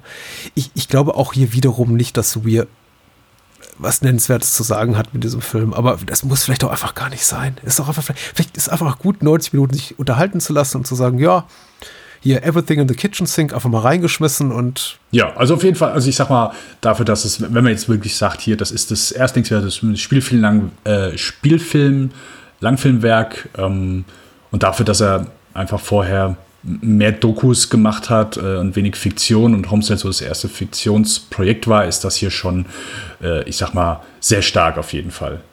Ja. Das wirkt, ich kann schon nicht mehr reden, ähm, routinierter als, äh, ja, als vielleicht manche andere. Ich sollte auch sagen, everything but the kitchen sink. Und der Kitchen Sink kommt dann vielleicht später in so einer Karriere. Mal gucken aber jetzt, glaube ich, so zum, zu, zur Krönung seines Schaffens, zumindest im, im, im Rahmen unserer heutigen Folge, das da heißt Picknick am Valentinstag, Picknick at Hanging Rock. Und bevor ich angefangen habe, den Film nochmal zu sehen, geschweige denn mich damit auseinanderzusetzen, äh, war mir nicht bekannt, dass es dazu eine Fernsehserie gibt. War dir das bekannt, Dennis? Das war mir bekannt, aber ja? ich habe null Interesse gehabt, diese zu sehen. Mit Natalie Dormer in der Hauptrolle als Miss Appleyard ich, ich bin doch einigermaßen neugierig. Aber hm, okay. mal sehen. Wir haben ja diesen Film und der ist sehr, sehr gut, möchte ich mal sagen. Und ist auch, glaube ich, einer so der drei, vier Titel neben vielleicht Walkabout oder Wake in Fright, so dieser ersten Reihe von großen australischen Hits, also Hits auf globaler Ebene, an die sich Menschen heute erinnern und sagen, ach, da ging das los, da hat das australische Kino erstmal zum ersten Mal so gezeigt, nach Jahrzehnten wieder, was es kann. Also Picking Heading Hanging Rock ist, glaube ich, schon so ein, ein, ein, ein wichtiger Text für diese filmische Entwicklung. Äh, worum geht's? Der Film basiert auf dem Buch von Joan Lindsay, ein Bestseller-Roman, soweit ich weiß, sage ich jetzt mal durch die Zähne gesprochen, ähm, kann nicht ganz unerfolgreich gewesen sein, denn immerhin hat äh, zum ersten Mal ein Filmstudio wirklich Geld locker gemacht, dass äh, Peter Wheelers hier auf, auf, auf Celluloid bringen kann. Mit äh, Rachel Roberts in der Hauptrolle als Miss Appleyard und sehr vielen jungen Schauspielerinnen überwiegend. Ist dir irgendjemand bekannt aus dem Cast, wollte ich erstmal fragen. Weil mir nicht, ganz ehrlich. Äh, außer Jackie Weaver nicht. Ja, ne? Hier und da schon gesehen, aber hm. äh, worum geht's? Ich habe immer gedacht, es handelt sich dabei um einen Film basierend auf wahren Ereignissen, weil der Film beginnt eben mit der Texttafel und beschreibt im Grunde das, was in der kommenden halben Stunde passieren wird. Und endet eben auch mit einem Voice-Over, das nochmal rekapituliert, was in der letzten halben Stunde des Films geschehen ist. Und für mich hatte das Ganze immer so den Anstrich eines Films äh, based on oder inspired by true events. Und ich habe immer die ganze Zeit darauf gewartet, so, so, so, eine, so eine Karte zu sehen, so eine äh, Texttafel, die mir dann sagt, ja, und alles, was ihr gesehen habt, habt hat sich wirklich so zugetragen äh, im Jahre 1900 am Valentinstag, als diese äh, Mädchen-Gymnasiatsschüler, wie auch immer, Schülerinnen diesen Ausflug gemacht haben. Ist aber nicht so. Ist ein rein fiktiver Stoff und es geht eben um das Verschwinden von vier Mädchen am sogenannten Hanging Rock, einer äh, Bergformation im australischen Bundesstaat Victoria, äh, im Rahmen eines Schulausflugs. Und sagen wir mal so den, den Nachhalt des Ganzen, die Ermittlungen, den emotionalen Nachhalt, was macht das mit ihren Mitschülerinnen, was macht das mit der Schule, die sie besuchen. Was ist eigentlich, ich meine doch viel mehr als bei The Cast That Ate Paris, That Ate Paris, äh, interessiert mich hier deine Meinung, Dennis. Wo würdest du so tonal, genre-technisch das hier einordnen? Äh, Dane würde ich da schon äh, wesentlich selbstsicherer äh, in das Horror-Genre einordnen. Mhm. Aber es ist mit Sicherheit der romantischste Horrorfilm oder der romantisch auch angehauchteste. Oder zumindest vielleicht ein Horrorfilm ohne eigentliche Horrorszenen. Ähm, weil das Ding sieht ja eher aus wie, also äh, wie du schon sagtest, wir hatten eben Homestale, so der Anfang, so wie, wie ein Werbespot. Äh, ich habe fast gesagt, so leicht traumartig, denn der ganze, im Grunde, wenn du irgendeinem anderen Film äh, suggerieren willst oder äh, dem Zuschauer zeigen möchtest, hier, das hier ist ein Traum, so sieht quasi der ganze Film aus. So einfach dieses helle Licht und strahlende Sonne und äh, alles in weiß, manchmal so ein bisschen Zeit, wenn, wenn, wenn die Mädels irgendwie irgendwo durchs Feld gehen. Ähm, ja, aber ich finde schon, dass, dass das hier auch als Daytime Horror. Als, genau. Ja, genau. schon, ne? Lifetime Horror. Ähm, nee, Daytime Horror im Sinne von sowas wie Wickerman oder Midsommar. Ach so, also ach so, Filme, ah, okay. die einfach, äh, Horrorfilme, die einfach zum überwiegenden Teil bei äh, Tageslicht statt finden. Ah, okay. Ich dachte, das war jetzt eher so soapy-artig. Okay. Nein, ja, nein, nee. nein, nein, nein. Oh ja, nee, nee, das nicht. Nee, nee, nee.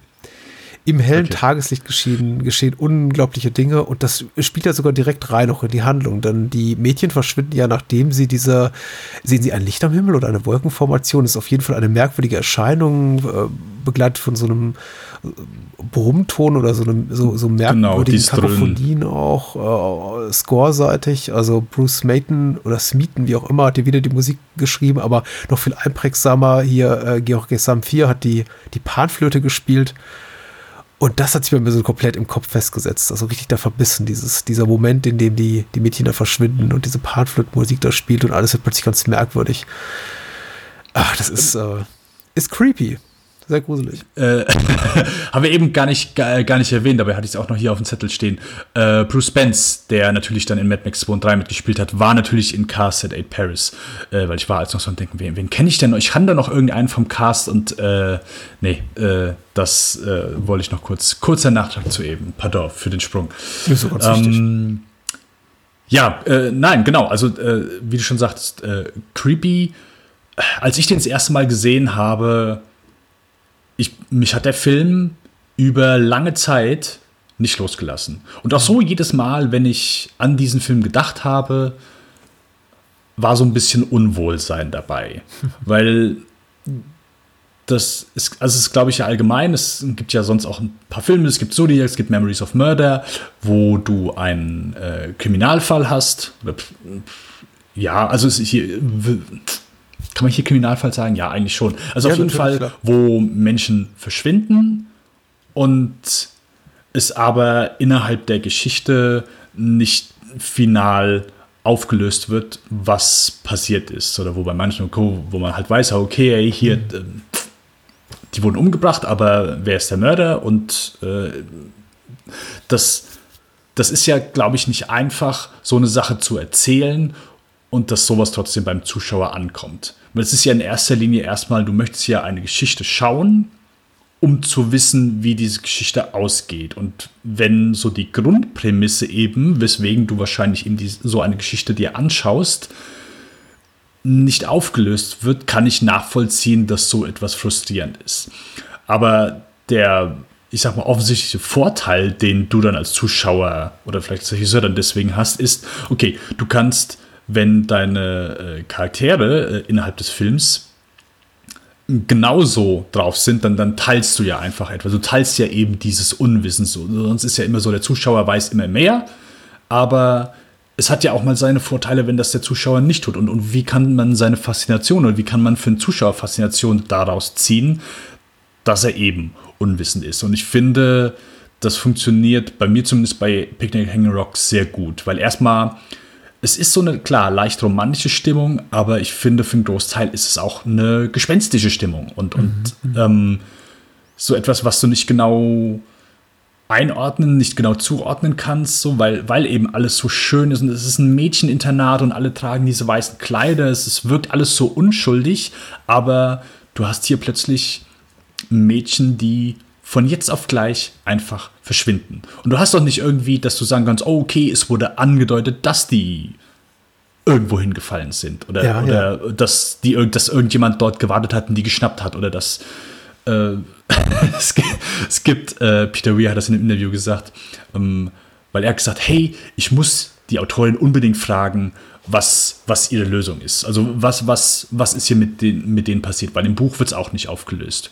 Und ihm wurde, bevor er sich mit der Autorin des Romans getroffen hat, wurde ihm gesagt, hey, du darfst die alles fragen, nur nicht diese eine Frage. Und er so, hm, okay, gut. Aber er war halt jung und hat gesagt, ja, also äh, muss ich ja machen, ich muss die fragen.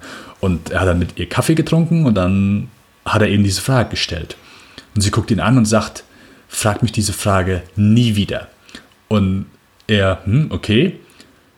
Hat es trotzdem nochmal gemacht, hat gesagt, okay, sind die irgendwo runtergefallen, wurden die von Aliens entführt und hat so alles äh, aufgezählt, was ihm eingefallen ist. Und sie guckt ihn an und sagt, alles davon. Und ich glaube, das ist. Was eigentlich was so schlimmer ist, als keine Antwort zu bekommen. ja, jede Antwort, genau. Nein, aber und, und das hier wirklich nichts, weil ganz ehrlich, dass die von Aliens entführt worden sind, ist für mich auch eine, eine legitime Antwort. Ja. So, vor, vor allen Dingen, wie das inszeniert ist, wel, welches, welches Töne da kommen, dieser brummende Sound und so weiter, mhm. lasse ich das als Erklärung vollkommen durchgehen, obwohl der Film zu keiner Zeit das auch nur irgendwie ansprechen sollte oder dass auch nur irgendwie das, ein Hinweis darauf kommt, äh, oh, hier, hier sind bisher Aliens im, im Spiel gewesen. Aber dass er eben sorry, ich rede wahrscheinlich schon viel zu lange, aber ich finde, die ganze Szene, wo die, die Mädchen eben auf diesen Hanging Rock, auf diesen Felsen hochklettern und da oben rumlaufen und dann schlafen die mal wieder ein, die liegen einfach da. Das hat für mich so eine hypnotische Wirkung, ich finde das schwer in Worte zu fassen, mhm. dass in dem Moment so, es, es kommt automatisch bei mir Unwohlsein und Angst dass, dass, irgend, äh, dass irgendetwas da ist, was, was diese Mädchen hat verschwinden lassen. Und die Tatsache, und ich glaube, der Film wäre wirklich. Du, du, kannst keine vernünftige Erklärung dafür finden. Der Film wäre nur halb so gut, wenn du das erklären würdest. Ja, ja. Ich kann jeden verstehen, der sagt, hey, ich brauche eine Erklärung für, äh, für irgendwas, oder ich brauche zumindest hier irgendwas, das dass der Film für mich rund ist und ich gebe auch zu, das funktioniert nicht bei jedem Film, aber hier es ist die einzige Möglichkeit, die einzige Variante, wie dieser Film im Gedächtnis bleibt und wie dieser Film gut sein kann, ist, dass du es nicht erklärst und dass es ungelöst bleibt und dass alle Charaktere im Film genauso frustriert davon sind, genauso wissen wollen, was, was ist hier passiert. Mhm. Wo sind die? Ich glaube, der Film macht es einem noch extra schwer tatsächlich. Also im Grunde ist es fast wie ein, ein Diss an alle Menschen, die äh, extrem logikfokussiert sind, die sagen, ein Plot muss absolut schlüssig sein, ich muss da rausgehen und wirklich eins und eins zusammenzählen und es muss zwei ergeben. Und der Film macht es ja. eigentlich noch viel schlimmer. Er zeigt eben ein unerklärliches Ereignis zu Beginn, gibt die Möglichkeit, dass dort eben ein übernatürlicher Einfluss am Werke ist aber muss eben auch nicht sein. Und nicht nur will der Film nicht, klärt der Film niemals auf, was passiert ist, nein, er, er verspricht einem sogar zwischenzeitlich, dadurch, dass eben eine der verschwundenen Mädchen wieder auftaucht, Irma, glaube ich, die Möglichkeit an die Hand, dass, dass jetzt zu einer Aufklärung kommt. Nur um eben dann 15, 20 Minuten später zu sagen, ach, sie leidet an totalem Gedächtnisverlust und wir werden niemals rausfinden, was wirklich geschehen ist. Und dann schickt sie eben Michael und Albert, unsere beiden einzig nennenswerten männlichen Protagonisten, auch noch an diese Felsformation, also dieses kleine Gebirge rein und sagt, äh, komm, jetzt, jetzt, jetzt guckt ihr beide mal. Und auch da machen wir uns als Zuschauer, ja, ob wir es wollen oder nicht, also irgendwie uns bewusst oder unbewusst schon irgendwo Hoffnung, ah, jetzt könnte ja was passieren und vielleicht finden wir raus, was da wirklich vorgefallen ist. Aber nein, wiederum nicht. Ähm, der Film hat keinerlei Interesse daran, irgendwie eine Art von Aufklärung zu bieten oder einem auch nur ein Stöckchen an die Hand zu geben, was einem dabei helfen könnte, zu durchblicken, was da geschehen ist. Hm. Aber ich gebe dir absolut recht, ich bin da komplett bei dir. Dieses ganze traumhafte, traumwanderische, die Art der Inszenierung, eben diese Möglichkeit, dass hier irgendetwas Übernatürliches passiert, diese grundsätzlich sehr esoterische Stimmung, die dem Film so, äh, die der Film so inne hat, dieses äh, strengen Riten und Traditionen und diese Enge des Internats so zu zeigen, wie sie wahrscheinlich wirklich damals war und dann sich wiederum einer Bildsprache zu bedienen, die so an, weiß nicht, klassische Renaissance-Malerei angelehnt ist oder diese Gruppe von picknickenden Mädchen und ihren, ihren äh, Erzieherinnen, Lehrerinnen zu zeigen, die eben aussehen, als, als würden sie sich gerade am Ölgemälde befinden. Das ist einfach ein ganz spannender, inhaltlicher wie ästhetischer ästhetisches Hybrid-Dings, das gefällt mir einfach wahnsinnig gut. Also ich, ich lasse mich unglaublich gerne von sowas an die Hand nehmen, wenn ich das Gefühl habe, ein Filmemacher oder ein Filmschaffender weiß eben, worauf er, in dem Fall eben Peter Weir, hinaus will. Ich glaube, das hat Weir schon versucht in Homestale, aber da hat er vielleicht einfach noch nicht die, das künstlerische Talent, die künstlerische Gabe gehabt, gehabt, um das so umzusetzen. Und hier hat er es eben komplett. Also ein Film, der mir im Grunde nämlich im Grunde dessen Agenda ist, Nummer eins, mich unbefriedigt zurückzulassen und trotzdem mich komplett, vielleicht nicht glücklich, aber mit einem bleibenden, sehr schwerwiegenden Eindruck hinterlässt. Also ich, ich, ich mag Picky Hanging Rock auch sehr, sehr gerne. Es gibt einfach wenig Filme, die, und selbst wenn du den Film nicht komplett abfeierst, was, was vollkommen okay ist, glaube ich, ist das einfach ein Film, der mit einem bleibt, weil es eben, okay, was, was ist hier passiert? Und, und klar, hey, es gibt Filme, nur weil du jetzt irgendwie deine, dein, dein Geheimnis oder dein Mystery-Plot nicht komplett auflöst oder mhm. Sachen äh, unbeantwortet lässt, heißt ja nicht automatisch, dass das auch der Zuschauer dann nachher, dass, er so, dass, das, dass der Zuschauer das mit sich nimmt und, und darüber nachdenkt und, und sagt, oh, okay, was ist jetzt hier passiert? So, bei Kackfilmen funktioniert es natürlich nicht. Aber ich glaube, äh, was ja natürlich auch hier, also ich glaube, nach einer halben Stunde verschwinden die Mädchen. Mhm. Aber für viele fängt ja dann so dieses, äh, dieser Horror auch erst an. So, okay, weil sie äh, plötzlich, sie haben ein traumatisches Erlebnis oder sind plötzlich in eine Situation geworfen, wo, wo Menschen in ihrem Leben verschwunden sind und sie haben keine Antwort drauf. Aber so der Horror geht ja dann für manche erst los, weil sie es unbedingt wissen wollen, äh, mit dieser ähm, das ist eine Mädchen, Sarah, die sich am Anfang mit äh, Miranda. Ja, die, die dich mit äh, zum Ausflug darf. Ne? Genau, richtig, die da bleiben muss, die aber sich ja so ein bisschen am Anfang, merkt man das ja so ein bisschen an sie klammert und, und wo es ihr natürlich einfach, äh, hey, dass die einzige Person, zu der sie Bezug hatte und dass das sie so komplett aus der Bahn wirft und was ja natürlich dann nachher äh, ein tragisches Ende hat, weil äh, die, die Chefin von dem Ganzen halt äh, auch nicht mehr alle Tassen im Schrank hat diese Mrs. Appleyard mhm. und ja, so dieser, hey, wie geht unser Leben jetzt weiter, nachdem wir äh, Menschen verloren haben? Wie, wie, wie geht es weiter? Also, äh, das ist ja so ein bisschen, wenn Menschen in deinem Umfeld sterben, ist ja auch oft so, so diese Klage oder nicht Klage, aber zumindest so, ja, okay, warum musste die Person jetzt sterben? Die ja. war aber noch so jung, ich verstehe das nicht. Und ich glaube, wir versucht hier so ein bisschen, also ohne das ist einfach halt reingelesen, mhm. aber es denke ich, funktioniert es sehr schön eben auf Menschen, die in unserem Leben sind, die uns äh, wichtig sind, die uns was wert sind und, und mit denen wir gerne Zeit verbringen, dass wir emotional einfach nicht verstehen können, warum die jetzt weg sind. Wir können die Ursache nachvollziehen. Wir wissen, woran die, sei es ein Unfall, sei es Krankheit oder sonst irgendwas. Das können wir nachvollziehen. Aber wir können oft, äh, vielleicht auch manchmal Jahre später nicht emotional nachvollziehen, wieso. Und dass wir das einfach lange Zeit mit uns tragen. Und ich glaube, das ist so ein bisschen das, wo der Film so das Mysterium und ich, äh, wo das Mysterium so ein bisschen in den Hintergrund drückt, aber das ja, Gefühl ja, ja, eben davon in den Vordergrund drückt. Und dass das einfach verbunden mit dieser Tatsache, dass die Mädels dann eben dort verschwunden sind und dass das nicht aufgelöst wird, dass das so ein bisschen diesen Sog auswirkt, diese Sogwirkung, also dass du, dass du einfach äh, Verständnis dafür aufbringst, weil du so ein bisschen vielleicht so im Urkern äh, manche, die vielleicht dann so diese Erfahrung schon gemacht haben und das irgendwie teilst oder zumindest, dass sie das nachvollziehen können und sagen können, okay, ich verstehe, wo diese Traurigkeit oder dieses Unbehagen herkommt. Mhm, mhm. Dass das nicht von einem einfach aus der Luft gegriffen ist, sondern wirklich aus einem, ja, keine Ahnung, ich weiß nicht, wie ich den Satz beenden soll.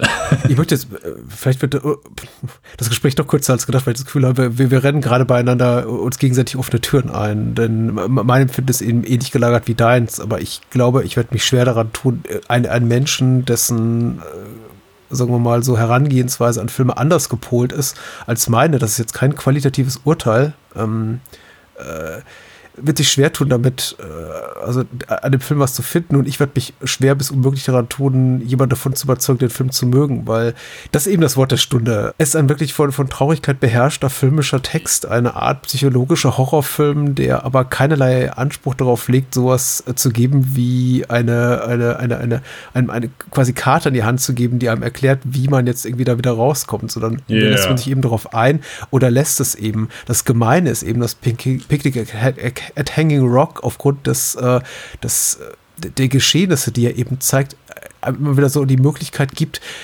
da Deutungsmöglichkeiten zu entdecken oder vielleicht sowas zu an, anzuteasern wie ein, Poli, ein, ein, Procedural, das sich so im Laufe des Films noch ergibt. Denn wir sehen ja auch immer wieder so Figuren, die darauf hindeuten könnten, was da wirklich passiert ist. Äh, mm. Voran diese in, in Personen dieser beiden Figuren, da Michael und Albert, äh, denen wir zu Beginn vielleicht, auch, vielleicht einfach, weiß nicht, böse, böse Dinge zu schreiben, weil wir denken, die könnten den, den, den Mädchen mal irgendwas antun wollen, aber tun es eben dann letztendlich doch nicht. Die sind genauso fasziniert, beziehungsweise vor allem Albert von, von deren Verschwinden, wie, wie wir es sind. Und dann wiederum sagt der Film, nee, einfach, nee, nee, da ist nichts. Ihr müsst das jetzt einfach so nehmen und kommen eben genau in die Situation, wie, was das, was du gerade beschrieben hast, Menschen, die am Ende eben diese, diese auf, auf, auf, auf Papp Tafeln schreiben, warum mit großem Fragezeichen und es irgendwo an eine Ecke stellen, an der ein sechsjähriges kleines Mädchen überfahren wurde und die eben nach einer rationalen Erklärung suchen für im Grunde eine, eine grausame Beliebigkeit des, möchte ich sagen, täglichen Lebens, aber der Welt, in der wir leben. Äh, und sie brauchen irgendwie was Rationales, was ihnen Befriedigung gibt, indem es ihnen erklärt, quasi irgendwie legitimisiert, was da passiert ist. Und das gibt uns der Film eben gar nicht. Und ich glaube, aus diesem initialen Frust war es zumindest, so war es zumindest bei mir der Fall, erwächst aber irgendwann ein ganz großes Mitgefühl, eine ganz große Empathie für das, was wir da auf der Leinwand sehen, für die, für die Figuren und für ihren Schmerz, den sie empfinden. Und auch, auch, wenn ich vieles nicht nachvollziehen kann, ich weiß gar nicht genau so bis zum Ende, was Albert da eigentlich umtreibt, warum er so fasziniert ist von dieser Gruppe Mädchen oder was er mhm. da gesehen hat, was ihn so kaputt macht und dann später eben auch körperlich so, so, so zugrunde richtet oder warum genau äh, Sarah so fasziniert ist von Miranda. Ich weiß es nicht, aber so ist das Leben eben. Das ist, wir müssen damit umgehen, mit Dingen, die uns das Leben entgegenschmeißt, die eben manchmal einfach unangenehm oder unerklärlich sind und damit zurande kommen. Und das hat der Film unglaublich gut und gekonnt eingefangen. Und wie gesagt, es ist ein reiner Stimmungsfilm auf einer konventionell dramaturgischen Ebene oder so, noch schlimmer auf einer Story-Ebene werde ich niemanden, der sich Picnic at Hanging Rock anguckt und danach sagt so, ja und, glaube ich, verständlich machen können, worin der Reiz liegt. Ja, da bin ich 100% bei dir. Also das ist, das ist kein Film, den du irgendwie jemanden näher bringen kannst. Oh ja, äh, so türkischer Film, Bro. Du hast den Film nicht verstanden. Ich erkläre dir den mal. So, das. Was steht auf diesen Zettelchen, auf diesen kleinen quadratischen Zettelchen, die hier äh, Michael oder das ist Albert, ich glaube Albert im Wald findet und die dann später in seinen Händen zu Stofffetzen werden? Ich weiß es auch nicht. Kann es dir nicht sagen. Nein, aber das könnte so eine eine, eine, eine, imaginierte Frage sein eines Menschen, der so, neben so, mir auf so, der Couch sitzt okay. ah, und, jetzt, okay, und, okay, und, fragt, ja, aber das muss doch Sinn ergeben. Und ich sitze dann da und sage, hm, ich glaube nicht. Ja, nee, genau. Also äh, das ist, wie du schon sagst, das ist ein reiner Stimmungsfilm. Wer, wer darauf erstmal einfach nicht, nicht anspringt, dem, dem kannst du den Film auch nicht schmackhaft machen. Das ist halt allgemein so bei so geht der Film so, wie, wie sagt man, in äh, Tonpoem? Hm. So, äh, also äh, ist jetzt kein ähnlicher Film, aber zum Beispiel, äh, wie heißt er? Ähm, Diamond des Jesse James durch den Feigling ja. Äh, Robert Ford. Ist auch ein Film, ist einer meiner absoluten Lieblingsfilme. Ich liebe den Film sowas von, aber ich kann halt nachvollziehen, das Ding geht ja auch noch mal fast eine Stunde länger als der hier ähm, wenn du da halt einfach keinen Zugang findest, weil mhm. dir halt einfach so diese poetische Bildsprache oder der, der, poetische Ton nicht zusagt. Weil du musst halt, du musst, also das kommt halt auch dazu, du musst halt schon so ein bisschen der Stimmung sein. Ich weiß nicht, hatten wir schon mal so über, über Jahreszeiten äh, gesprochen, weil man diverse Filme guckt? Also das hier ist zum Beispiel ein Film, ich wüsste nicht, ich fand den jetzt halt so im, im, im Dunkeln, so draußen war es am Schneien, alles kalt, äh, fand ich den ganz angenehm zu gucken. Aber vielleicht ist er auch im Sommer so ganz. Vielleicht hat er noch eine ganz andere Faszination, wenn du den wirklich so am helllichten Tag im Sommer schaust. Das weiß ich nicht. Das habe ich noch nicht getestet. Das werde ich dieses Jahr dann mal in Anspruch in, in, in Angriff nehmen. Mag sein. Also der Raum, in dem ich äh, Filme gucke, ist normalerweise sehr, sehr dunkel. Ich kriege nichts mit von der Außenwelt. Äh, insofern. Hm, ich kann da keinen Unterschied feststellen. Aber, oder, oder ganz anders, Patrick. Auf einem Laptop, draußen auf einer Wiese, unter so einem Berg. Oder auf ja. einem Berg. Auf dem Berg, ja. Auf dem Berg. Ich mag die Felsformation, die man da sieht. Und ich gehe davon aus, dass da wirklich der On-Location auch gedreht wurde und dass es dieses Bergmassiv ja. da gibt. Das ist schon, ich finde das ja alleine schon toll, dieses äh, Stück Natur, was wir da sehen. Und das ist auch wirklich sehr eindrucksvoll in Szene gesetzt. Das hat auch so was Unheilschwangeres. Immer wenn es dann eben äh, wenn wir eben eine totale sehen von diesem Berg und Menschen sehen dort, äh, wie sie stehen und verschwinden, klein werden, in, äh, an diesem Felsmassiv stehend, dann, dann, dann wird mir richtig anders zumute. Ich finde das als richtig bedrückend. Das ist auch so, weil, weil du eben von den Außerirdischen sprachst, fast so ein bisschen, mutet fast ein bisschen an wie ein, wie ein Raumschiff, was da gelandet ist. Ja. Und eigentlich da gar nicht hingehört. Also ein sehr, sehr merkwürdiges Ding. Aber Australien ist ein merkwürdiges Land. Also insofern, ich, ich finde es sehr gut, wenn man ne, die Eigenheiten, die geografischen des Landes sich dann auch zunutze macht. Ja, nee, aber stimmt schon. Also, oder diese, diese Gänge, dass die Kamera in, in diesem Gang ist und, und die Mädchen gehen einfach an diesem Gang vorbei oder schauen manchmal rein, dass du so, äh, es ist halt durch die Kameraplatzierung eben in diesen Gängen wird ja schon suggeriert, okay, da ist irgendwas anderes noch da. Oder irgendwie irgendeine Präsenz, irgendetwas, was, was auch da ist, was, was eben in diesen Gängen lauert und äh, ja, einfach wenn der Soundtrack ändert oder zumindest so dieses, dieses Brummen, dieses Tönen erscheint, das nee, dieses Unwohlsein, das kommt ja nicht von irgendwo her, sondern einfach, du, du merkst, hey, hier ist irgendwas anders und ja, so. Wollen wir uns auf einigen, dass Aliens sind? Die aus Ab- Independence absolut, vielleicht? absolut. Und der, der Film wäre vielleicht noch besser, wenn Will Smith auftauchen würde und irgendwie den Aliens als, als auf die Fresse gibt. Aber wer weiß. Vielleicht am zukünftigen Director's Cut von Peter Weir, denn man sollte noch erwähnen, ich habe ja zum Beispiel gerade gesagt, äh, ergänzend sei noch hinzugefügt, ich, äh, ich glaube, wir haben beide jetzt in Vorbereitung den Director's Cut gesehen. In der knapp zehn Minuten längeren Kinofassung ist die Beziehung zwischen Irma und Michael oder oh, ist es Miranda und Michael? Zwischen Michael und dem Mädchen noch ein bisschen genauer definiert. Habe ich mir Hm, sagen lassen. okay. Ich habe diese Fassung nie geguckt. Ich kenne nur diejenige, die es jetzt offiziell hier von Koch Media auf Blu-ray gibt. Oder auf Ja, DVD. Tito.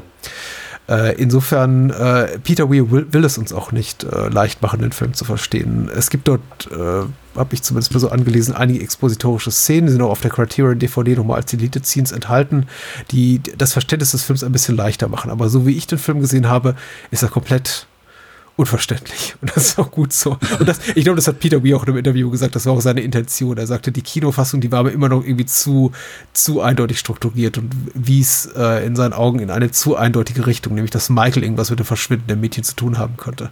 Und das fehlt jetzt einfach in der Fassung. Äh, eine Sache, äh, Ja. erste Zusammenarbeit mit Russell Boyd, sein Unbedingt. Kameramann, mit dem er äh, sechsmal insgesamt bisher Ja. zumindest äh, zusammengearbeitet hat und der, äh, ja, also man sieht hier schon direkt, also da sind einfach sehr, sehr schöne Bilder, äh, schöne Kameraführung auf jeden Fall und äh, hat ja auch nachher einfach noch ein paar sehr, sehr starke Bilder für, für ein paar Spätwerke von Weir gemacht. Also ähm, ja, äh, zumindest erwähnenswert.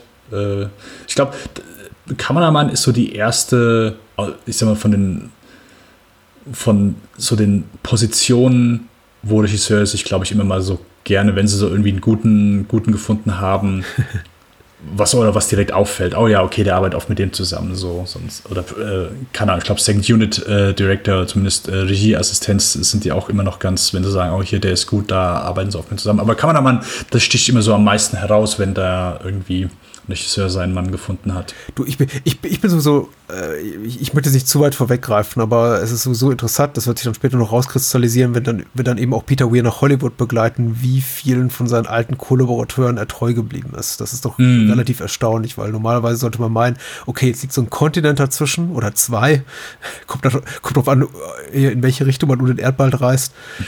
Ich, ich, ich sag da mal Goodbye zu all meinen früheren äh, Mitwirkenden, aber nee, also Russell Boyd, äh, der der ist lange Zeit dabei. Und wie gesagt, ja, wie du schon sagtest, erster von sechs Filmen. Und fantastisch sehen die alle aus. Ja, ja. Ich freue mich auf mehr. Ich, das einzige Bedauerliche tatsächlich an den ersten drei Filmen, so zunehmend gut sie sind, und ich würde sagen, Picnic at Hanging Rock ist ein, ist wirklich toller, toller Film, ist, dass sie eben so ein bisschen arm sind an Star Power. Und ich rede eben auch immer noch ein bisschen gerne über die Karrieren von äh, der, der, der Mitwirkenden vor der Kamera und da ist jetzt einfach relativ wenig zu holen, außer mal hier und da sowas wie, ach, da ist Jackie Weaver, ist es, ist es dünn besiedelt. Und hier Bruce Spence in einer kleinen Nebenrolle. Aber hier nächstes Mal, nächstes Mal, Richard Chamberlain und Mel Gibson. Freust dich drauf? Be- Auch heute noch der beliebteste Schauspieler äh, in Hollywood.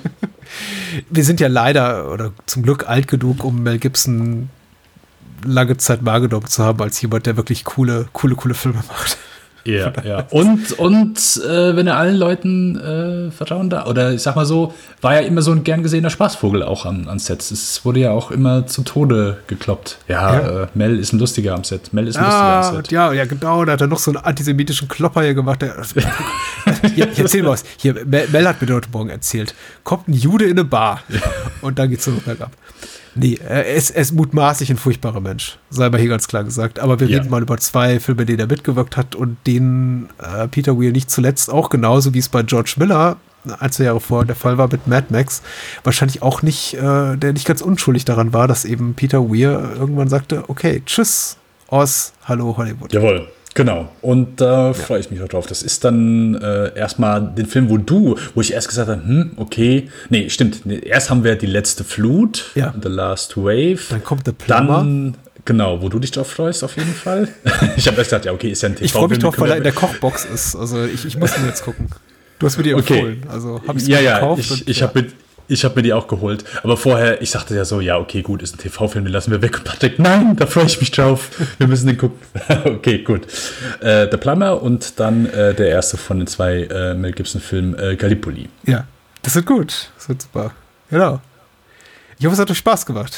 Ja, ich äh, hoffe einfach, dass ich äh, anhörbar war. Ich, äh, Wir hatten wenig Gelegenheit, ja so. Hoobastank und Creed und Limp Bizkit und äh, Linkin Park und sowas einzubinden, aber Damit schlafe ich jetzt gleich ein. Ja. Damit schlafe ich jetzt gleich ein. Wo kann man dich sonst noch hören, wenn man dich nicht hier hört? Äh, sonst könnt ihr mich gerne im Lichtspielcast hören. Äh, ja, äh, kinofilm.com slash Lichtspielcast, beziehungsweise äh, wer, wer hört Podcasts? Ich sage jedes Mal die, die Webseite unserem Podcast, aber wer hört eigentlich Podcasts über Webseiten? Das macht eigentlich kein Mensch, oder? Das, Also, Ich glaube, die, der prozentuale Anteil ist unter 5%, wenn man meinen Statistiken glauben kann. Ja. okay. So. Ja, ansonsten. Menschen, die äh, tatsächlich einfach- browserbasiert Podcasts hören. Es gibt bessere Möglichkeiten, aber es gibt eben auch einige, einige einzelne, unerschrockene, die Podcasts bei YouTube hören. Auch das ist. Oh, okay. Nee. Na gut. Gehöre ich nicht zu. Äh, wenn ihr das tut, dann wir sind nicht auf Lasst es YouTube Podcast. Aber wir sind äh, bei äh, dem Podcatcher eurer Wahl, ansonsten iTunes, Spotify. Äh, ihr wisst, wie das läuft. Wenn ihr noch ein bisschen Zeit übrig habt, hört gerne Bahnhofskino, meine anderen Formate. Mein neues Buch Columbo Columbo ist äh, vor Yes, erschienen. genau. Und äh, kauft das bitte, wenn ihr wollt. Und wenn ihr es nicht kaufen wollt, lasst es, ganz ehrlich. Äh, dann seid einfach nächsten Monat wieder dabei, wenn wir über Peter Weir weiterreden. Jawohl. Und begleiten dazu natürlich Columbo-Boxen noch, weil dann ist das auch viel, viel schöner, das zu lesen. Äh, adios, bye bye. Macht's gut, ciao.